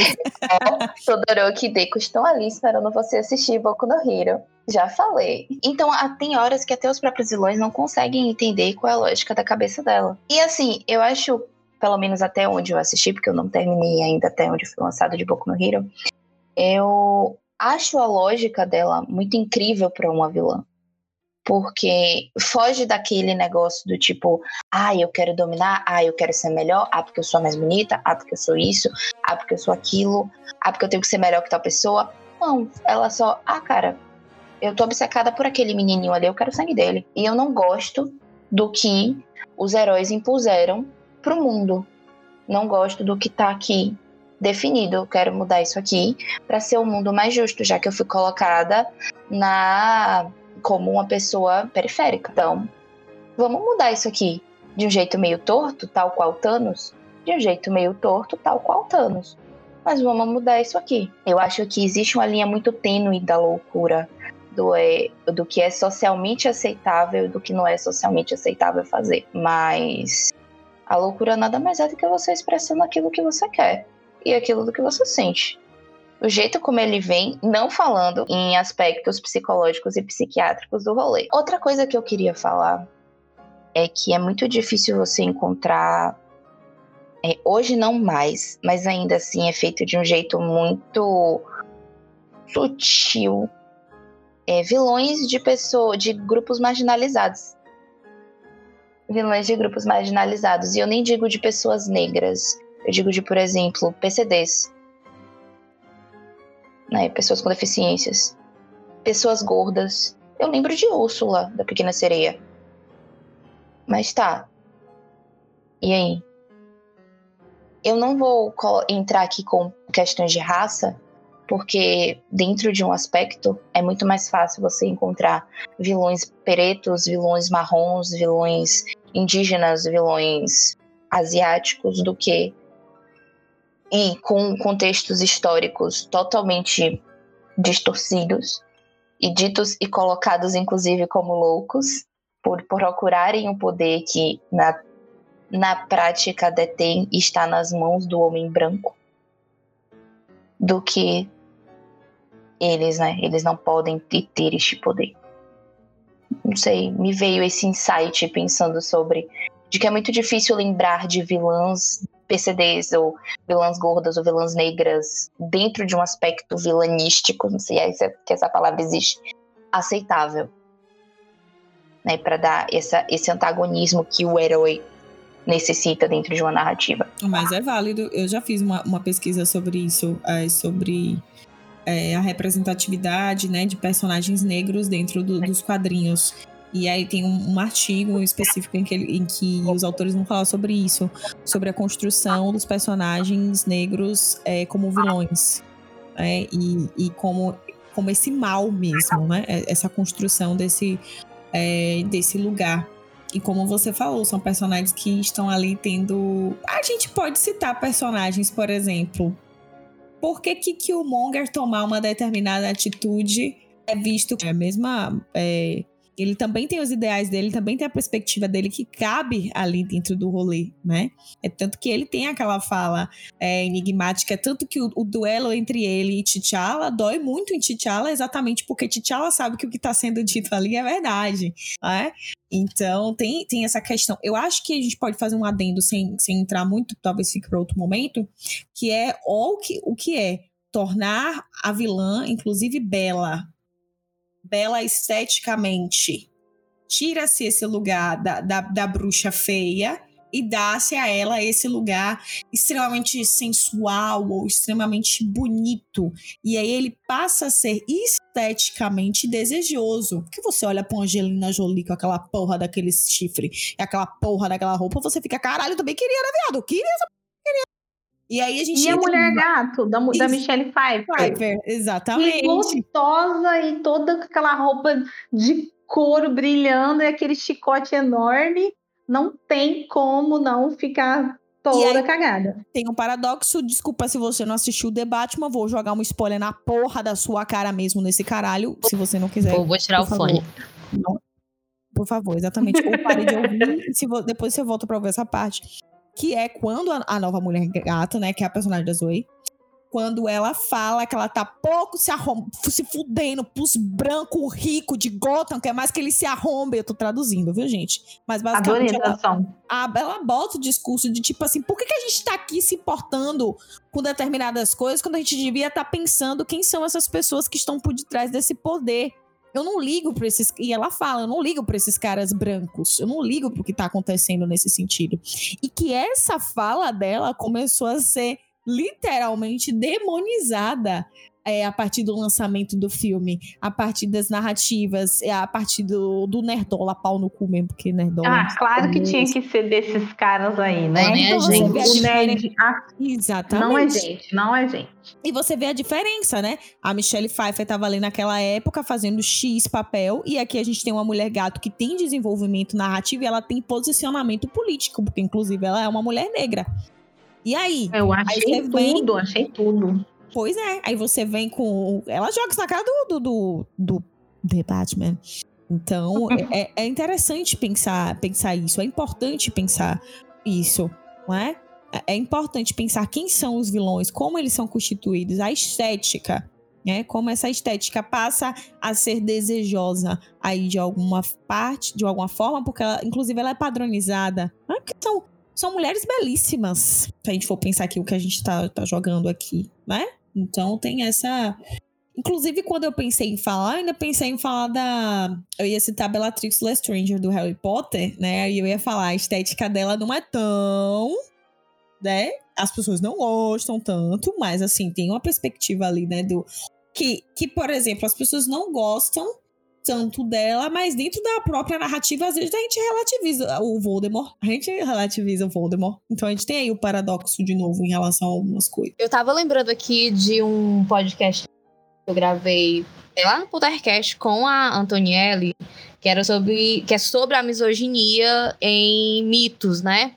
Desde os primórdios em todas as culturas. E a questão da beleza, né, da mulher bonita, ela usar a beleza dela para seduzir o homem e levar o homem à perdição. Então, é, esses, esses exemplos que vocês citaram, né, a mulher gato da Michelle Pfeiffer, a, as rainhas, né, que é, entre aspas são mais bonitas do que as filhas, que eu até vi alguém fazendo essa comparação de que a Tristal tá muito acima de a Tristal para ser a vilã. Só que trazendo desses mitos é, é, de é, Pandora, de Uh, enfim, todos esses mitos que envolvem mulheres bonitas é uma demonização também da beleza feminina, né? Então, é, a gente tá cercada por todos os lados, porque ao mesmo tempo que você é, te impõe um padrão estético, ao mesmo tempo condenam se você tá nesse padrão. Bom, eu pesquisei sobre a mulher gato para falar e incluí ela na minha lista das vilãs que devem ser mencionadas, mas eu queria falar especificamente dessas duas mulheres gato, a do cinema, que foi a da Michelle Pfeiffer, e a da série Gotham, que foi vivida pela Karen Bicondova. Eu quero falar dessas duas porque a primeira referencia exatamente esse estereótipo da mulher louca. Ela era a Sonciane no começo, eles fizeram questão de colocar para ela o estereótipo da mulher feia de todos os filmes. Tá usando óculos, cabelo sempre amarrado, meio desganhado, meio amarrado roupas de abre aspas aqui bem grande, vovó, né, que são roupas que não são sensuais, não mostram curvas, etc. E fala baixo. A fala dela é baixa. Então você pode reparar que o jeito que ela se porta, a postura dela no, no filme é totalmente direcionada para você ficar pensando, nossa, isso é uma mulher feia. E aí, quando ela é assassinada brutalmente e volta dos, do mundo dos mortos, eles colocam ela numa coisa tipo, ficou crazy, a mina veio louca com sangue nos olhos. E aí eles dão um empoderamento que ela precisaria ter, né? Abrindo aspas de novo aí. No, na, enquanto ela era uma mulher comum, enquanto ela estava viva. E aí eles regaçam nos estereótipos, né? Colocam ela na, naquelas roupas sensuais, ela pulando, pulando corda, pulando corda não, pulando, fazendo de pular corda com o próprio chicote, enquanto estava usando um salto alto. Tudo para mostrar assim, agora ela é feminina, mas ela ficou louca e aí ela faz coisas absurdas e insanas do filme inteiro. Nem vou falar muito porque é do Tim Burton, então eu não quero ficar falando muito desse desgraçado. eu gosto, mas eu tenho lá as minhas, né, os meus pés atrás com esse senhor. Enfim, eu sempre gostei do, do Batman, que até comentei isso com a Vitória, acho que numa conversa nossa, né? Que quando eu assistia desenho, eu não sabia que existia diferença entre anime, de si, essas coisas todas. Na, na minha infância não tinha, na minha realidade de infância, né? Não tinha muito esse lance de disputa nerd entre o que quer o que e tal. Então eu cresci assistindo o que estava disponível na minha TV na época, que os meus pais deixavam, que era o desenho do Batman e da Liga da Justiça. E eu sempre gostava mais do Batman, porque mesmo tendo vários personagens femininos representados, a maioria eram postas como personagens vilãs. E aí tinha Mulher Maravilha só. E depois de muito tempo é que eles começaram a inserir Mulher Gavião e tal nos desenhos. Então, mais uma vez aquilo de a criança vai tendo percepções a partir dessas, dessas pequenas introjeções aí, não sei se introjeções é uma palavra que existe, esse negócio que botaram na cabeça da pessoa aí, quando ela era criança, né? Aí eu achava o Batman massa. Então eu nem dava muita bola para Mulher Gato. E conforme eu fui crescendo e assistindo muitas outras representações dela, para mim a que mais me chocou e que mais me deixou excitada e atraída e que gostosa do caralho foi da Mulher Gato da Michelle Pfeiffer. Porque eles tentaram fazer uma narrativa em que ela não tem muito essa distinção entre bem e mal. Ela tá ali para ela curtir o rolê dela, para ela fazer as coisas dela e foda-se vocês. Para mim foi uma das únicas que eu me lembro no cinema que teve essa personalidade destacada. As outras sempre eram, ai, ela ajuda o Batman, vai, bota ela aqui. Ou então, sei lá, ela só quer ser se vingar da ex-chefe dela, que foi o papel fiasquento da Halle Berry, infelizmente. Teve a oportunidade de representar, né? e cagou no pau lá. Então, essa da Michelle Pfeiffer, para mim, vem muito a calhar por causa disso, porque não tem essa dicotomia forçada de bem e mal, que para mim sempre foi balela, porque bem e mal é igual beleza, se tornou muito subjetivo ao longo dos anos. E aí eu vou trazer de novo a, Mulher Gato já na, na versão criança, na versão crescendo como Celina Kyle, que foi para mim a redenção dessa que sempre foi vista como vilã. Assim como a Regina da Lana Parrilha em Once Upon a Time, a Mulher Gato da Celina Kyle garota, da Karen, ela fez o que muitas outras mulheres gatos do cinema e dos quadrinhos, etc., não conseguiram fazer. É dar um background de reconstrução, de, de redenção total para a personagem. Eu achei assim, a série para mim toda foi muito massa de assistir. Tem várias coisas que são memoráveis, mas para mim a, a, história que eles criaram em torno da mulher gato, da relação dela de amizade com a era venenosa, velho. Nossa, aquilo foi muito foda de ver, sabe? Elas tendo crescido junto, ela nunca ter desistido de procurar amiga. Gente, isso não é spoiler. Uhum. A partir disso, a gente começa a ver mais obras em que essas ditas vilãs não são mais tão vilãs assim você começa a entender que isso foi mal direcionado de propósito. Acho que isso, para mim, foi mais marcante de todas as duas que eu, que eu pude trazer. Sim, Mulher Gato, meu primeiro ícone de, de mulher empoderada. É, e tem uma, uma história engraçada que envolve Mulher Gato, do que aconteceu no meu trabalho, né? Eu trabalhava no RH do Beach Park e aí teve aquele, aquela coisa, reunião, vamos fazer uma dinâmica, detesto. Aí a dinâmica era cada um citar um super-herói e com que você se identificasse, né? Daí eu botei Mulher Gato. Tipo, depois, muito tempo depois, eu, eu fui pensar, né? Não, mas ela, ela é uma vilã. Só que eu cresci vendo ela como uma mulher que me inspirava. E, então acabei colocando ela como uma heroína nessa dinâmica, né? E, o, e outro ponto engraçado dessa história é que é, a gente tava no alto de um prédio. O chefe tava na sala enquanto eu tava falando sobre admirar a mulher gato da Michelle Pfeiffer, né? E sobre como me identificava com ela e admirava ela. E daí depois me veio na mente a cena em que ela mata o chefe dela, que ela mata não, que ela joga o chefe dela do prédio, né, do alto do prédio. Lá de cima. Ai, tudo. tipo, é, é, aquela coisa da gente ver o personagem, a personagem de uma forma não foi colocada para ver daquele jeito. Só que a gente pega no ponto de vista da gente que eu acabei vendo ela não como uma vilã, mas como uma heroína. E para mim até hoje ela é isso, ela é uma heroína que é independente, que deu a volta por cima.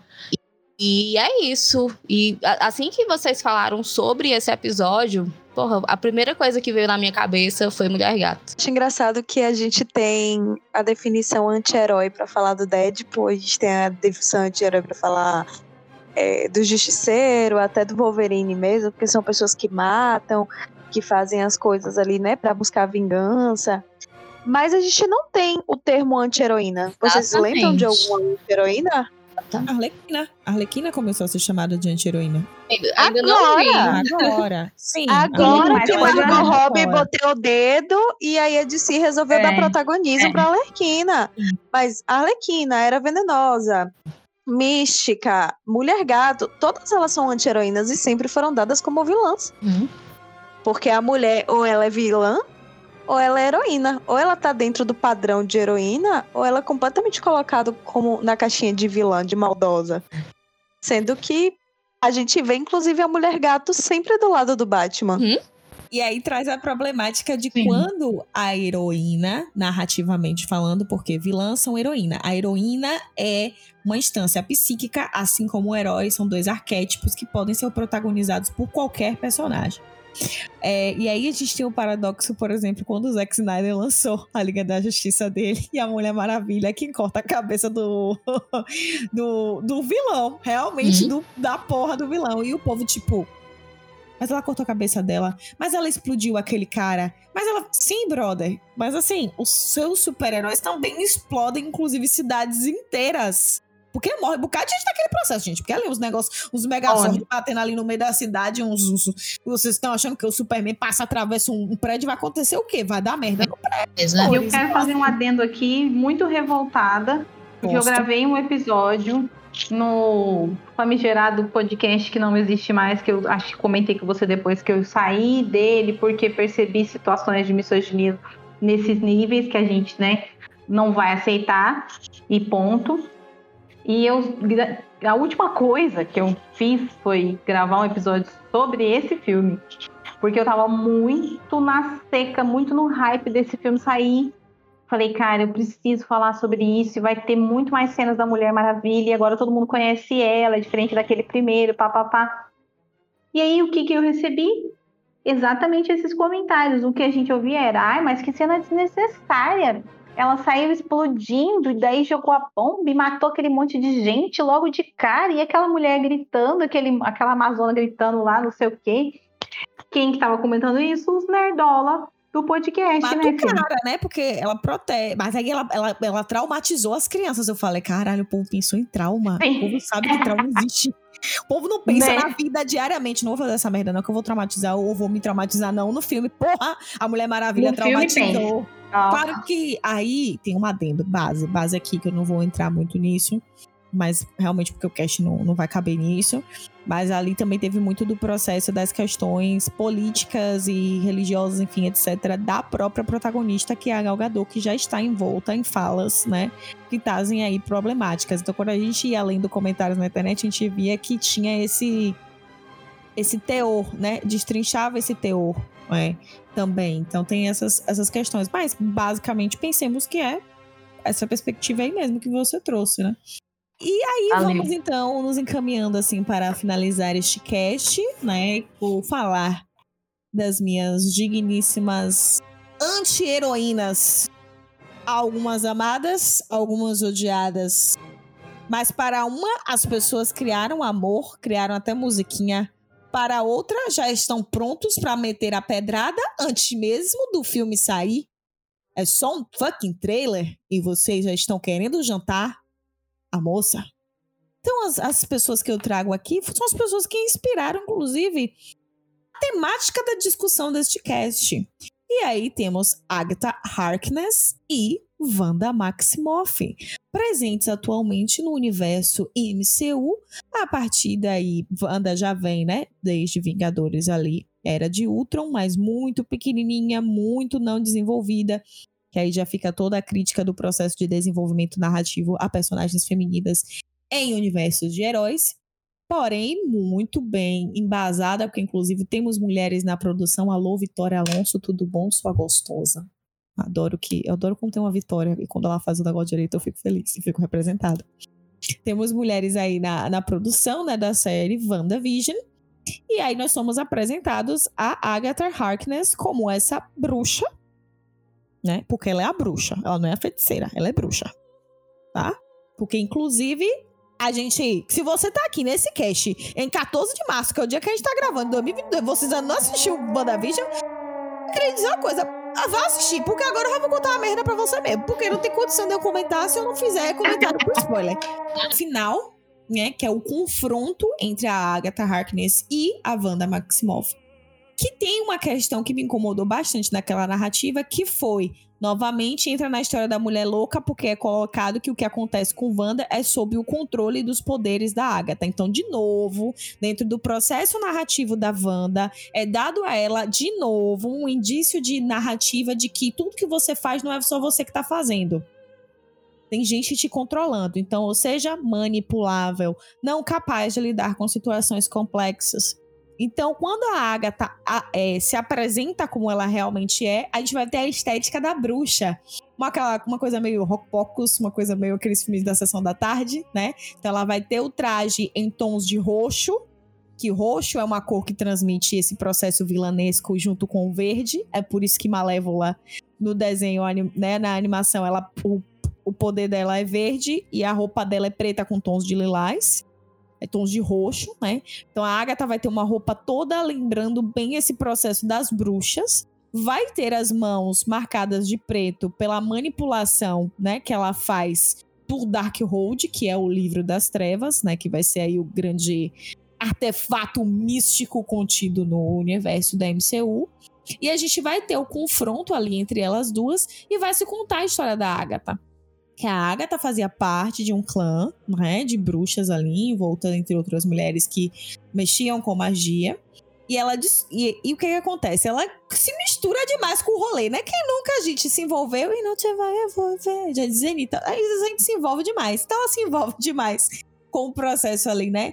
Da leitura, do envolvimento com o Darkhold. E isso realmente começa a mexer é, com a magia dela. Isso não é uma questão para mim de usar bem a sua magia, usar mal a sua magia. Mas quando você não tem a possibilidade de alguém para guiar ou de você ter a possibilidade de fazer um giro, um insight em relação a alguma coisa, é óbvio que você vai no teu rolê.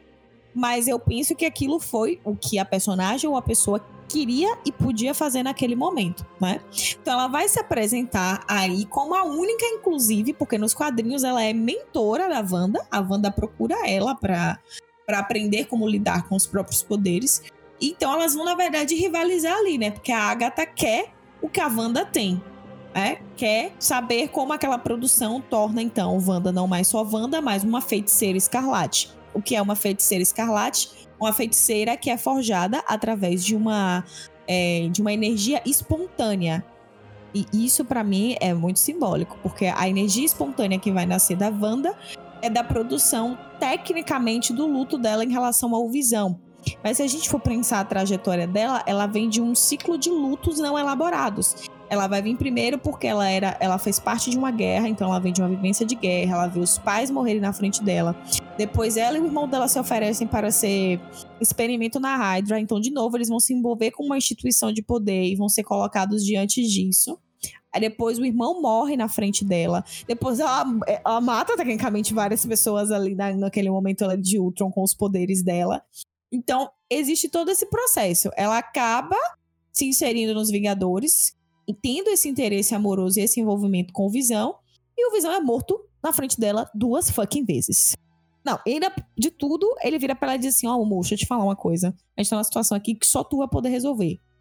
Então, assim, ela vem de, de, uma sequência de acúmulos, então eu não entendo a produção espontânea que gera, inclusive, todo aquele domo e toda aquela situação ali é, em Westview apenas como o luto do Visão, mas sim como o luto dos vários processos de violência e mortificação que ela, que ela tem diante da vida dela. E aqui eu vou soltar uma coisa babadeira para vocês não é porque a pessoa está de luto que esse é o momento em que simplesmente a existência dela se torna irracional ou incapaz de sustentar. Pelo contrário, é pode ser, na minha experiência, um dos momentos onde você se torna mais lúcido sobre determinadas coisas, onde determinadas coisas não cabem mais. Realmente você vai ficar assim muito intolerante em relação a algumas coisas e muito mais tolerante em relação a outras porque onde a morte se pensa sobre a vida. E muito se fala nesse processo da Wanda do porquê que ela não foi coerção, porquê que ela não sofreu a punição. Viu, brothers? E os seus heróis sofreram punição pelo que fizeram? Seus vilões sofreram punição pelos que fizeram? Porque a maior punição dela ela já tem. Ela não tem mais ninguém. Ela não tem nada. Ela perdeu tudo. E no final Não, Vitória. Oi? Mas você tá errado. O que contabiliza é o Tony Stark se matar. Gente, eu sou hater de Tony Stark, então assim. Eu vou até tirar o, o microfone aqui do mudo, porque eu, eu já fui Foi uma ironia, pessoa que gostava... deixar claro. Não, aqui é um grupo de haters do Tony Stark. Sim, Desculpa. Sim. É sobre isso. Eu já fui. O nome do grupo agora é haters do Tony Stark. E um meme. Eu algum... já fui a pessoa que preferia o perfil dele até porque ele me lembrava o Batman no comportamento do, do milionário que não tinha superpoderes para lidar com as coisas. Rico que bate Mas... pobre, né? É, isso, isso. Exatamente. Ah, essa putaria aí. E aí, do mesmo jeito que eu fui me decepcionando com o Batman, que eu fui caindo ladeira abaixo, rolando com a minha vergonha, aconteceu no processo com o Tony Stark também. Eu não, eu, não, acredito que seja uma questão de ser uma coisa errada, tá vendo? Você tá sendo coerciva com você, não faça isso. É, é uma questão de pensamento crítico e reflexivo que não é feito em cima de determinados personagens exatamente pela perspectiva de representação que eles trazem, né? Então, assim, você não questiona rico, não é? É por isso pois que é. você não, não processa a empresa grande que faz merda com você, né? É por isso que às vezes você não percebe o assédio do seu chefe, porque tá ali. É, é, to, são instituições de poder, né? E tem personagens que são extremamente representativos no sentido de representarem instituições de poder, né? E como o poder também tem uma outra ordem aí de sedução, né? Do, do lugar do, do, do poder monetário, é, então não se questiona. Quem é que a gente questiona? O que é que a gente questiona? Acho que é mais nessa perspectiva. Eu acho que Tony Stark ele tem a construção narrativa dele que faz sentido. Mas para mim nunca rolou identificação. Né? Então, assim, quando alguém me perguntar, mas a Wanda não foi penalizada, ela não foi. Sim, gente, que, que rolê é esse aí? A gente, a gente quer porque quer essa, essa lógica aí da, da, da, da, punição, não é? Mas ela, ela entende na cena final que o que ela faz é errado. Ela percebe o que ela faz quando ela, ela vê as pessoas se assustarem com ela. As pessoas se assustarem com o que está acontecendo. Então ela mesma se assusta com ela. Quantas vezes nós, nós aqui presentes e as demais ouvintes, não nos assustamos com as coisas que pensamos ou fazemos? Porque não existe apenas luz dentro dos seres humanos, nós somos luzes e trevas. É por isso que esses personagens existem. Existem os personagens apolíneos solares, como o Superman, existem os personagens das, das sombras, das trevas, como o Batman. Sempre vai ter que ter tensão de opostos. Não, não existe isso.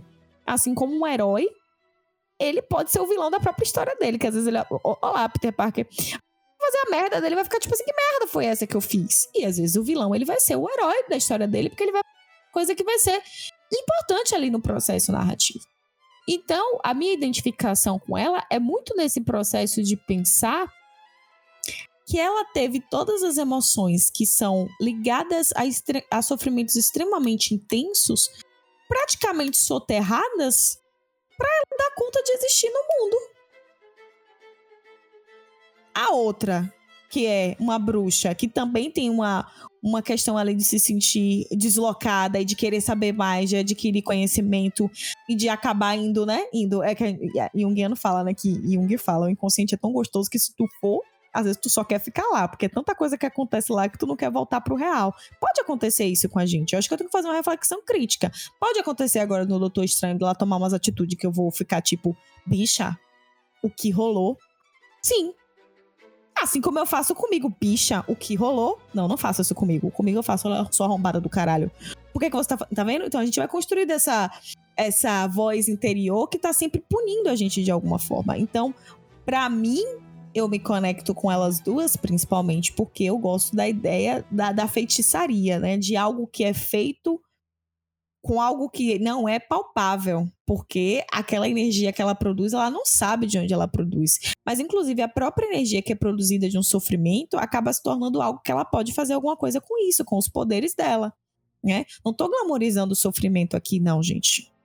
Mas, infelizmente, durante a nossa existência, nós vamos passar por vários sofrimentos, por várias perdas, por vários processos e vamos ter que encontrar mecanismos para lidar com isso. Não, não é sequestrar uma cidade e manipular a mente das pessoas que estão lá dentro. Não é isso, tá vendo?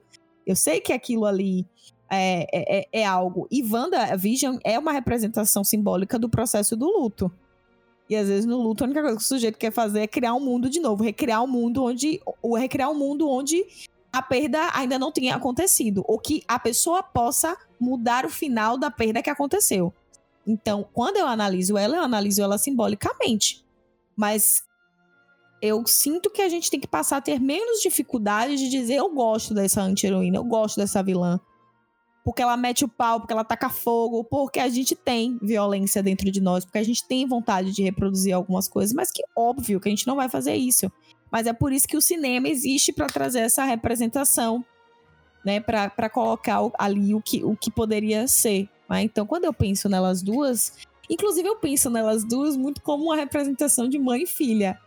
Porque a Agatha, querendo ou não, vai ter um, ela tem um lugar ali que ela materna no sentido de ser, ela, de ser mentora, né? Já que a gente não tem essa figura é, construída na história da Wanda, por exemplo. Ela pede os pais muito cedo. Próprio Taylor, e no próprio filme, ela vai fazer uma fala para o Doutor Estranho, que é basicamente assim: você tomou suas atitudes, você tomou suas decisões diante de determinadas coisas e isso tornou você o herói. Eu estou tomando decisões diante das coisas que me acontecem e dos meus poderes e eu me torno uma inimiga. Isso não é justo. Para mim, ela resumiu várias das coisas que a gente falou aqui. Por que é justo para o homem não é justo para mim? É justamente sobre isso. Eu acho engraçado que quando a gente tem anti-heroínas quando a gente tem mulheres nessa, nessa posição, seja em filmes fora do, dos relatos de herói, seja dentro dos, dos filmes e séries com relato de herói. A gente nunca se preocupa em ver o background da personagem feminina. Ela é colocada ali dentro do quadrado dela e pronto, é isso que ela é. Ela não tem uma história, ela não tem uma motivação para ser vilã, ela apenas é vilã. Enquanto na maioria das vezes que a gente tem um homem, é sempre mostrado um background, é sempre dado uma justificativa, nem que seja mínima, de ah, ele está fazendo isso porque é vingança porque ele perdeu o irmão. Ele está fazendo isso porque ele quebrou a unha do pé dele. Quando a gente tem um homem, é tipo assim, ah, quebrar a unha do pé dele. Furar o pneu do carro. Entendeu? Ele perdeu o um cachorro. O cachorro dele morreu, o melhor amigo dele é um cachorro. Mas a mulher, quando ela surta, quando ela dá, quando ela resolve pegar todos os sentimentos que estavam ali enjaulados, porque a mulher ela não tem o direito de colocar os sentimentos dela para fora, porque senão ela é histérica, ela é louca, ela é surtada que não tem controle emocional, não sabe lidar com as suas emoções. Ela é colocada na caixa de alucinada. Ela alucinou aqui, não. Essa mulher está fazendo isso porque ela atingiu o ápice de loucura dela. E assim ela fica. É isso com, com a Jean Grey. porque a gente precisa aqui lembrar, tem muita gente que não gosta do filme da Fênix Negra, e tudo bem, temos várias coisas para falar. Sofitana é a maior que tivemos, pode entrar aqui de novo, bicha, tem a sua redenção, você merece, é isso Exatamente. mesmo. E bate no Joe Jonas, você entendeu o que é pra fazer. Te amo. É, obrigada. Só que a história da Fênix Negra é simplesmente Jean Grey tendo que passar por meio, que já passou por meio mundo de merda, já perdeu meio muito de gente, já teve que segurar muito rojão do lado de Xavier, e aí ela é possuída por, por, pela Fênix, que fala assim: não, minha filha, libera aí todos os seus demônios agora. Pronto, tamo aqui, ó. Libera aí, tô te dando força para mandar todo mundo tomar no, no meio da broca do mundo lá do olho e não precisa se preocupar com ninguém. Vai lá, faz isso. Pode falar. Esse cast não vai ser suspenso, eu acredito. e aí todo mundo fala. Jean Grey enlouqueceu. Jean Grey ficou louca, maluca, surtada. Surtada, surtou. É sempre assim. E isso eu fico muito incomodada porque, por exemplo, quando você tem um filme com narrativa de mulheres anti-heroínas, aqui eu trago Ocean's 8. Eu gostei daquele filme, eu achei que eu ia odiar aquele filme, mas eu gostei de Ocean's 8, com oito mulheres ladras. Mas é um filme raso. É um filme raso que não aprofunda muito. No final, elas mesmo têm ali umas briguinhas entre elas por poder. Mas assim, é raso. Nunca é. Ou é raso ou é boicotado. Das duas, uma. Na maioria das vezes, os dois. Tentando, tô tentando lembrar qual que é esse. A releitura de 11 Homens e um Segredo, Oito Homens e um Segredo que fizeram com Sandra Bullock, ah, Pegaram um monte de nome grande e socaram sim, numa narrativa para tentar dizer, ah, as mulheres também fazem. Mas, ó, a tentativa foi boa. essa barra. Não, eu, eu acho que é bom, mas eu, eu odeio quando forçam essa barra. Calma, vou explicar. Tô parecendo um nerdola, não fiquem bravos, vou explicar. Eu odeio quando forçam a barra tentando fazer construções de, de narrativas em que, ai, vamos fazer assim, a, aqui teve a história dos caras, agora é a vez de ter a história das meninas. E aí eles cagam no pau ao invés de fazer um negócio decente como deveria ser. É igual quando fazem narrativas com mulheres gordas. Mas eu não vou entrar nesse rolê, não, porque é longo. Voltando para questões de vilãs, né? A própria narrativa da Úrsula. A Úrsula ela é, vilã, ela é vilã da Ariel porque ela quer ter o corpo da, da Ariel. Ela quer ter a voz que encanta para poder disfarçar o look dela, para poder disfarçar a aparência dela. Sim, a, a motivação da Úrsula é essa. Ela quer ter a voz da Ariel porque assim ela conseguiria conquistar o que ela quisesse sem que as pessoas se importassem com como ela aparentava. É, justamente esse negócio da, da rainha má, ela acaba pesando muito na minha história de vida, porque foi uma das primeiras coisas que eu fiquei pensando, por que isso, sabe? Essa rivalidade entre ah, é jovem, é velha, essa a mina é bonita, a rainha é mó linda, perfeita, poderosa. E aí fica correndo atrás da Branca de Neve, que eu nem achava ela tão bonita assim, entendeu? O desenho, desenho. E ela foi a primeira vilã da Disney a sair em desenho e pá. Aquele desenho não faz jus ao que representações de Branca de Neve posteriores fizeram.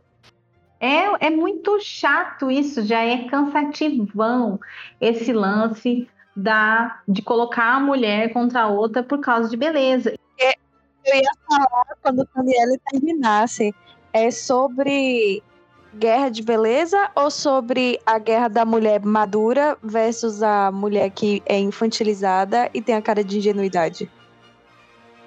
Sim. Ué, as pessoas não perseguem com uma obsessão, às vezes até doentia, a beleza das Kardashians porque elas têm toda uma estética de tem mil quilos de maquiagem, mas é tudo para parecer natural. A boca mais um nude, aí não tem quase sombra, mas obviamente que tem um monte de sombra ali, é que são de cores mais neutras, sabe? Tudo, tudo foi feito.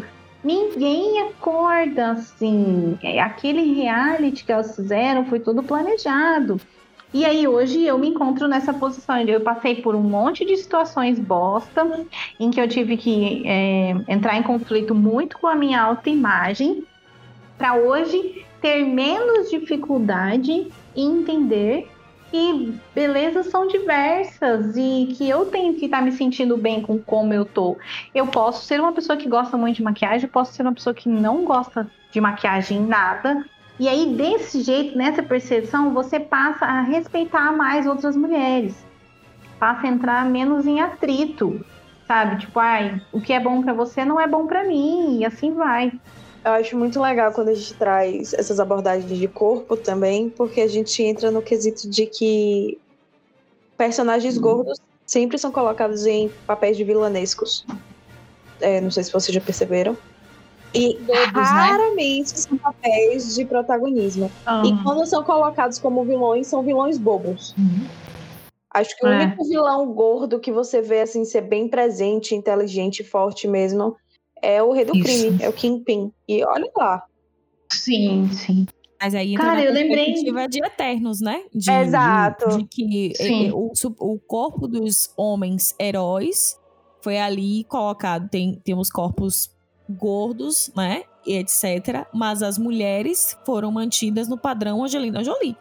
Exatamente, magras, Sim, extremamente magras. Quais são esses corpos que estão sendo permitidos? De novo, a gente tem a, a, a claro que como a Antonielli falou, pô, é importante ter a representatividade nesse sentido aí. A representação, melhor dizendo. Porque o que, é. o que a gente está falando aqui é, por exemplo, vou usar a expressão do, do pink money, né? Eu coloco aqui, mas eu não desenvolvo. Isso. Né? Mas, Exato. fato, isso, isso é problemático porque é, o, o, todas as possibilidades de existência, elas precisam ver projetadas na tela que a existência delas é válida. Não não é válida apenas a, a existência do homem branco cis heteronormativo. A boca, né?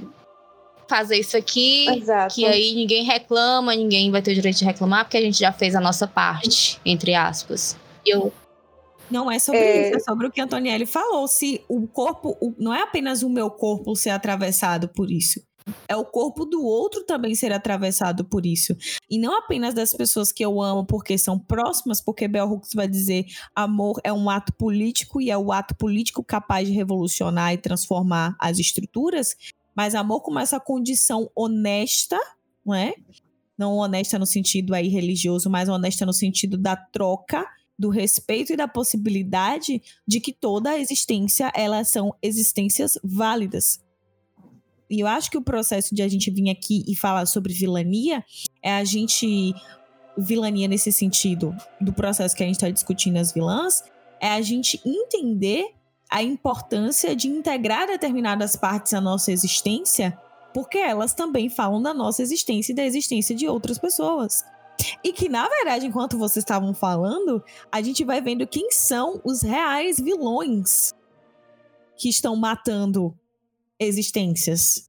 É a indústria da beleza, é o machismo, é a transfobia, é, é tudo aquilo que busca aniquilar a existência que não segue uma normatividade. Esses são os reais vilões das histórias. Uhum. Amiga, só para complementar a sua fala sobre Bell Hooks, sobre o amor ser um ato político, eu estava lendo aquele livro esses tempos sobre o amor, que são um compilado de de escritos de Jung sobre o amor, porque ele nunca falou diretamente sobre o assunto. E tem um trecho que me, me, me pegou e foi, tipo, o último que eu li. Ele fala sobre isso. Eu vou ler só um pedacinho dele porque ele é enorme. Mas, tipo assim, assim como nenhuma planta cresce contra a morte, não existem meios simples de se facilitar uma coisa difícil, como no caso da vida. Podemos somente eliminar a dificuldade por meio de um correspondente emprego de energia. Assim também, a solução de problemas do amor exige o empenho do homem por inteiro até seus limites. As soluções libertadoras só existem quando o esforço é integral. Todo o resto é coisa mal feita e inútil. Só, só se poderia pensar em amor livre se todas as pessoas realizassem elevados feitos morais. Falou e tudo! A... Tô batendo palmas, aquelas palminhas que não é pra fazer barulho, aquela que você. Do da reunião do Meet, do trabalho, Meu todo mundo Deus. tá com a mãozinha. Então eu trouxe a Amy de garota exemplar, porque ela, assim como a mulher gato, né, ela faz a gente pensar sobre a forma como a gente lidar com os homens, né? A gente lida com os homens.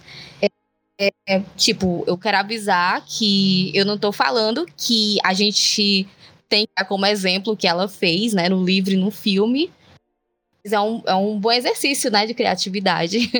e o que a gente consegue observar nessa personagem é que mesmo mulheres, dentro dos padrões impostos pela sociedade, né, mulheres bonitas, inteligentes, bem-sucedidas, elas também conseguem se sentirem é, é, inseguras, né? Apesar delas estarem aí no, numa posição de muito privilégio, é, e mesmo assim, ela consegue se sentir insegura e ter que vestir uma máscara, né, para não mostrar quem ela é realmente. E eu acredito que por eu ser mulher, eu enxergo a Amy como várias mulheres, né, que estão na minha vida, mulheres que estão cansadas porque elas buscam a perfeição a todo momento, não porque, ela, porque elas querem essa perfeição, mas como eu disse, né, a gente cresce sendo é, é, apresentada a esse cenário de perfeição. Então, isso é cansativo, né? E ela sente que precisa ser perfeita para se sentir um ser humano, né, respeitável. E daí nessa busca, as mulheres acabam sendo vistas como mulheres narcisistas, egoístas, ambiciosas. E quando é um homem que está nesse lugar, né, é, é, o herói, ele é ele tem aquela ambição é, enfim, que é bem vista, mas quando isso está parte de uma mulher, é visto como um interesse, enfim. E o sonho de todo homem, né, é a mulher que é gostosa e é compreensiva, que é como a própria Amy fala, né? Ela fala disso, que é, o homem é, fala que gosta de uma mulher poderosa, mas isso é código para dizer que odeia mulheres poderosas. Então, a Amy, ela por muitos anos, ela foi uma mulher que ela era submissa, né, para evitar conflitos. Então, quando ela resolve mostrar quem ela realmente é, o marido simplesmente decide que ela não é mais a gostosa, né? E não é mais tão legal assim, então ele decide que ele tem o direito de trair ela. Trai com uma das alunas dela, né? Ele, o homem sempre tem que buscar mais jovens, né, as mais fáceis de, mais fáceis de manipular. E, então, ela é vista como. Eu, eu assisti vários vídeos de. Normalmente eram homens, né? Analisando a, a Amy. E eles sempre apontavam esse traço narcisista da personalidade dela. Mas de forma alguma era. Eles colocavam em contexto a vivência dela, como ela foi criada pelos pais, é, como, como ela tinha que se apresentar como uma garota legal. E então, é, como eu disse, ela nos mostra como lidar com homens, não de forma literal, mas que é aquela coisa que você é, não tem necessidade de se adaptar, de mudar quem você é para estar tá em uma relação em busca da perfeição, porque é, a gente não, não tem que viver em função do relacionamento, né? E, uh, e também tem a questão de até uma coisa atual que tá aí, né? Big Brother, Arthur Aguiar, Mayra Card, que tá sendo muito relativizada a questão da traição, né? O cara tá sendo aclamado, já chamaram ele de Nova Juliette. Então, é, foi relativizado isso porque quando a mulher ela aceita tudo é, de boa, ela é uma mulher legal. Aquela coisa que eu falei com vocês, eu acho que não estava gravando, sobre a garota escolha-me, né? A garota que é legal, que não é fresca, que não é chata, que aceita tudo de boa. Ela não quer ser a chata do rolê. Esse filme da Amy foi um tapa na cara para mim quando eu assisti a primeira vez. Eu, inclusive, tive que assistir e assistir, mostrar. Sabe quando você vai, você gosta tanto, você fala assim, eu tenho que mostrar isso aqui. Aí eu fui mostrar e assistir de novo, de novo, de novo. Eu acho que eu assisti mais umas três vezes. Esse filme foi uma loucura na minha cabeça, porque primeiro, quando você tem, toma o plot twist do plot twist, é uma loucura, né? Num filme muito bem construído narrativo.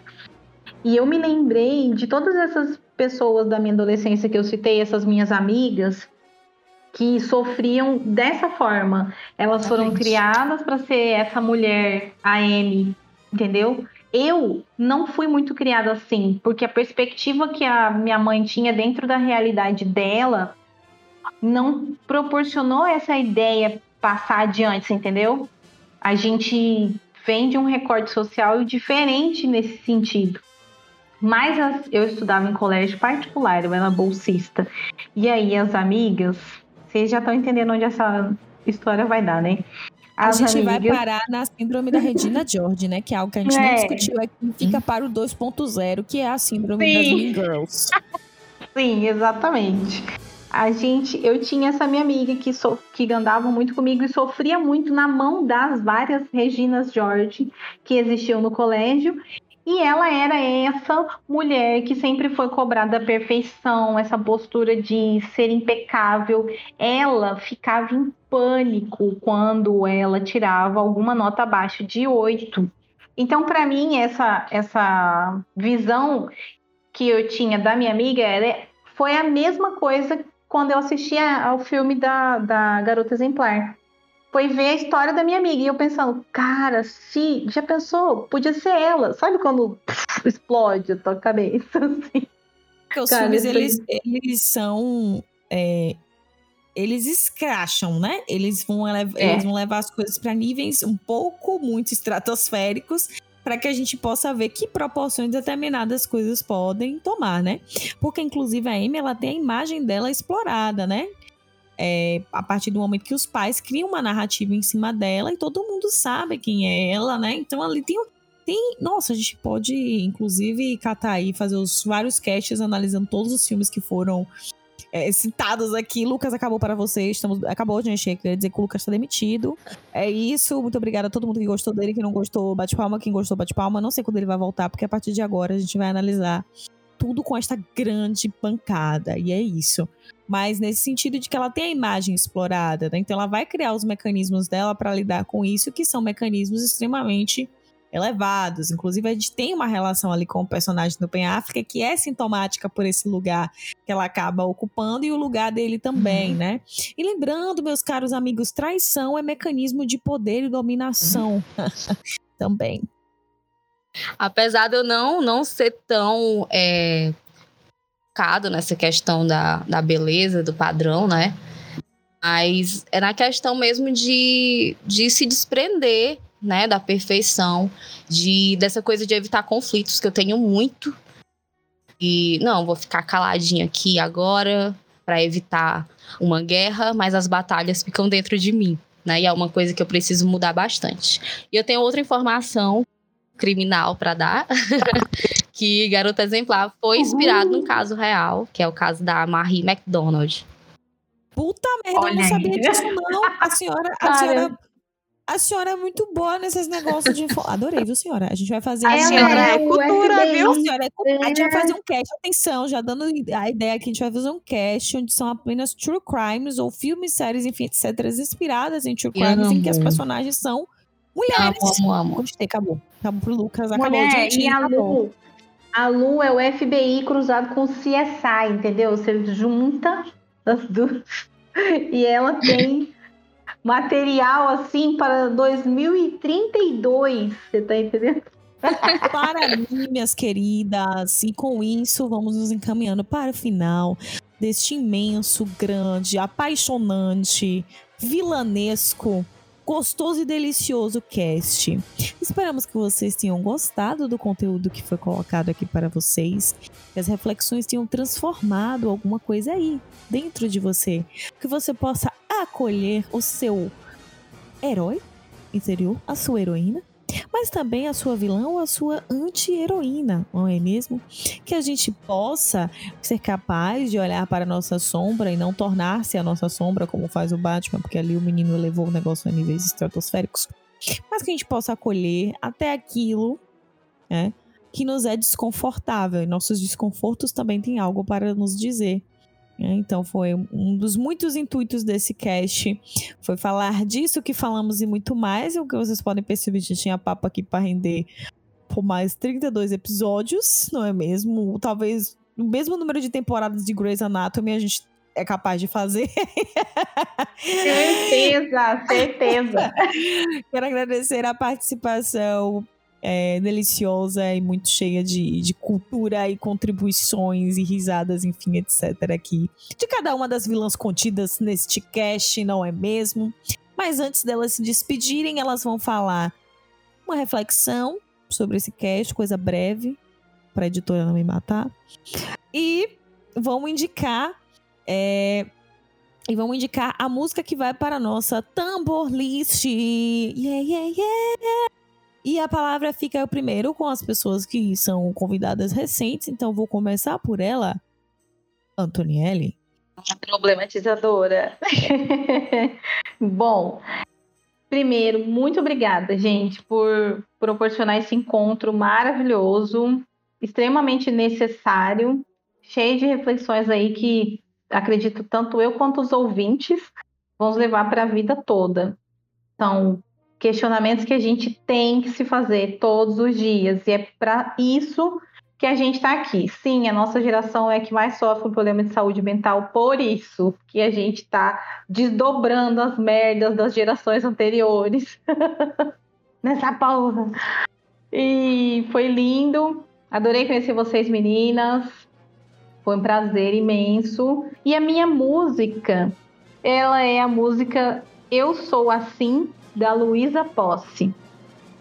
E eu acho que tem tudo a ver com as vilãs que a gente trouxe no modo geral, porque é uma música que fala sobre eu sou assim, entendeu? Se você quer ficar, você não vai saber para onde que eu vou. Eu sou desse jeito e o que parece que eu sou pode ser que não seja e você que aceite. Não sou nem boa nem má, tem toda essa. Então, se você vier, vai ter que saber que é assim que eu funciono. Eu sou assim. é isso. Muito obrigada, minha querida. Agora tem que o next para a Lu. Tell us, conte pra gente aí qual é a sua música, traga, traga a sua reflexão final. Eu fiquei muito feliz com esse convite. É a primeira vez que eu gravo com uma bancada totalmente feminina. A edição que vai ser feita por uma mulher. E tô muito feliz, espero participar mais vezes. Adorei demais esse tema, muito mesmo. É uma, uma discussão que é muito importante, porque a gente. Aquilo que, é, que foi dito né, no, no meio do episódio, que dentro de nós tem o, bom, o bem e tem o mal. Né? Então é, é algo que a gente tem que aceitar esses dois lados, até pra gente conseguir controlar. E a música que eu trouxe música da Peach, que é Desconstruindo a Amélia. E eu, a letra dessa música, ela combina demais com a personagem que eu trouxe, né? Com a Amy. Porque é justamente sobre aquilo de deixar de ser a boazinha para agradar o marido, para agradar o parceiro e se aceitar como você é como vocês estavam falando agora, né? É, vai ter que me aturar, você que lute para aceitar, me aceitar do jeito que eu sou. Muito obrigada, Darkseid. Se você ainda não contratou essa mulher, esse é o seu momento. Inclusive, sende mimos for us. Manda mimos pra gente. Quero viu? mimos. E agora ela, que já está aqui pela quinquagésima vez, também integrante dessa grande instituição de entretenimento. E assim. Olá de novo, gente. Então, é, é sempre uma honra estar aqui, eu não preciso nem falar, né? É um espaço que eu sinto segura para expressar as coisas que eu penso. Eu gosto de pensar no, no, no vilanismo, até no, no heroísmo mesmo, como o Yin Yang mesmo. Todos nós somos heróis e vilões de nós mesmos, para dentro e pra fora. A gente se salva e a gente se destrói a cada passo que a gente dá. Mas é a vida, de certa forma.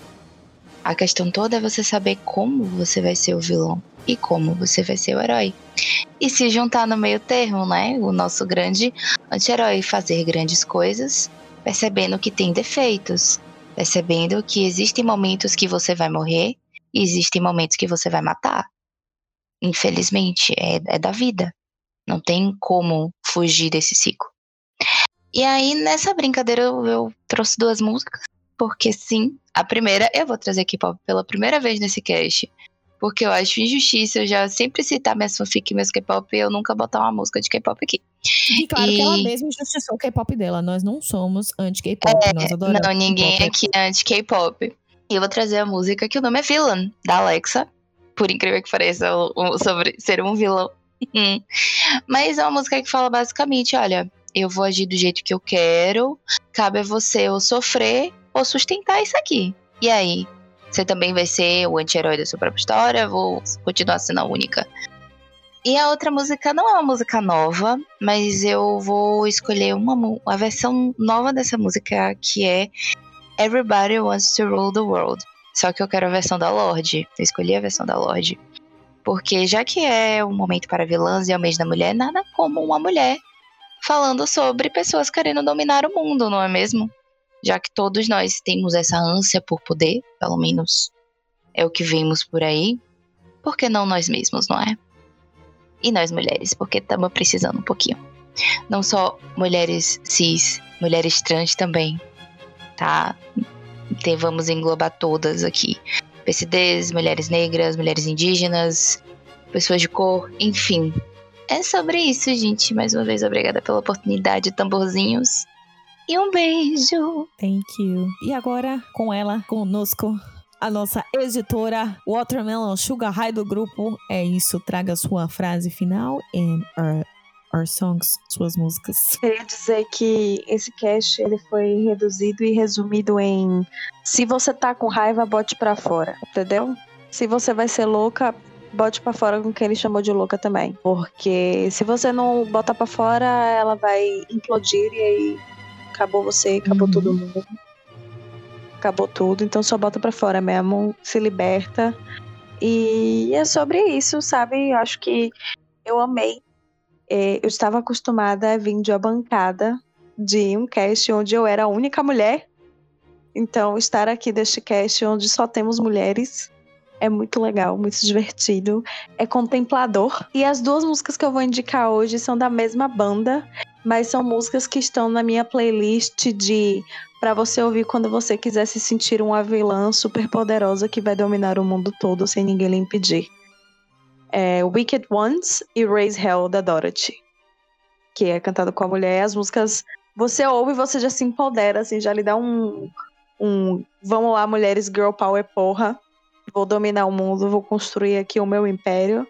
E é sobre isso aí. Muito obrigada, gente. Eu amei, amei, amei, amei. É, a playlist, ela não está sozinha, brincadeira, né? Porque eu só fico lembrando daquela, daquela cena do, do, do, do, do cara. Do, desculpa, gente, do, do Vingadores. Poderia indicar um, literalmente um álbum inteiro da Ariana Grande, mas eu vou ficar com You Don't Owe Me, da Say Grace e do Jay Easy. E a outra é Woman Like Me, da falecida girl band Little Mix, porém sempre viva em meu coração. E não é isso? Será que você é capaz de amar uma mulher como nós? Será que você é capaz de amar uma mulher como eu? Será que você é capaz de permitir que eu seja eu sem me colocar numa vitrine? São frases reflexivas através das músicas. Quem, quem não conhece vai conhecer na nossa tambor list. E é isso. Boa noite, Gotham. Não, brincadeira. É... Obrigada a todos. Obrigada a todos os envolvidos. Obrigada às meninas. Obrigada às merda da vida que fez eu conhecer Lu e Antonielli e botar elas aqui nesse né, rolê, não é mesmo? Porque da, da, das mazelas da vida a gente às vezes faz umas coisas boas, que é tipo isso aqui. E é Verdade. é isso, caros ouvintes. Muito obrigada por tudo. Espero que esse episódio, inclusive, seja um episódio para também incentivar outras mulheres a entrarem para a podosfera, não é mesmo? Então, vocês aí que estão fazendo parte de bancadas, mesmo que você seja apenas você de mulher, convide outras mulheres, né?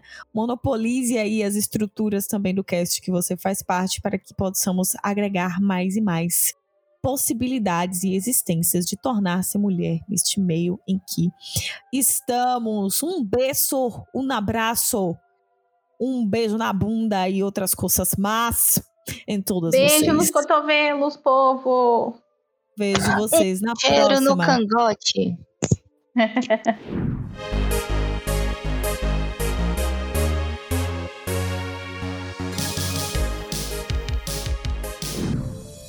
Gostou desse programa? Bom, né? Ele faz parte da campanha hashtag o podcast é delas 2022. Procure pela hashtag durante esse mês de março nas suas redes sociais e encontre muitos outros programas promovendo mulheres no podcast. A lista completa dos episódios você encontra em o.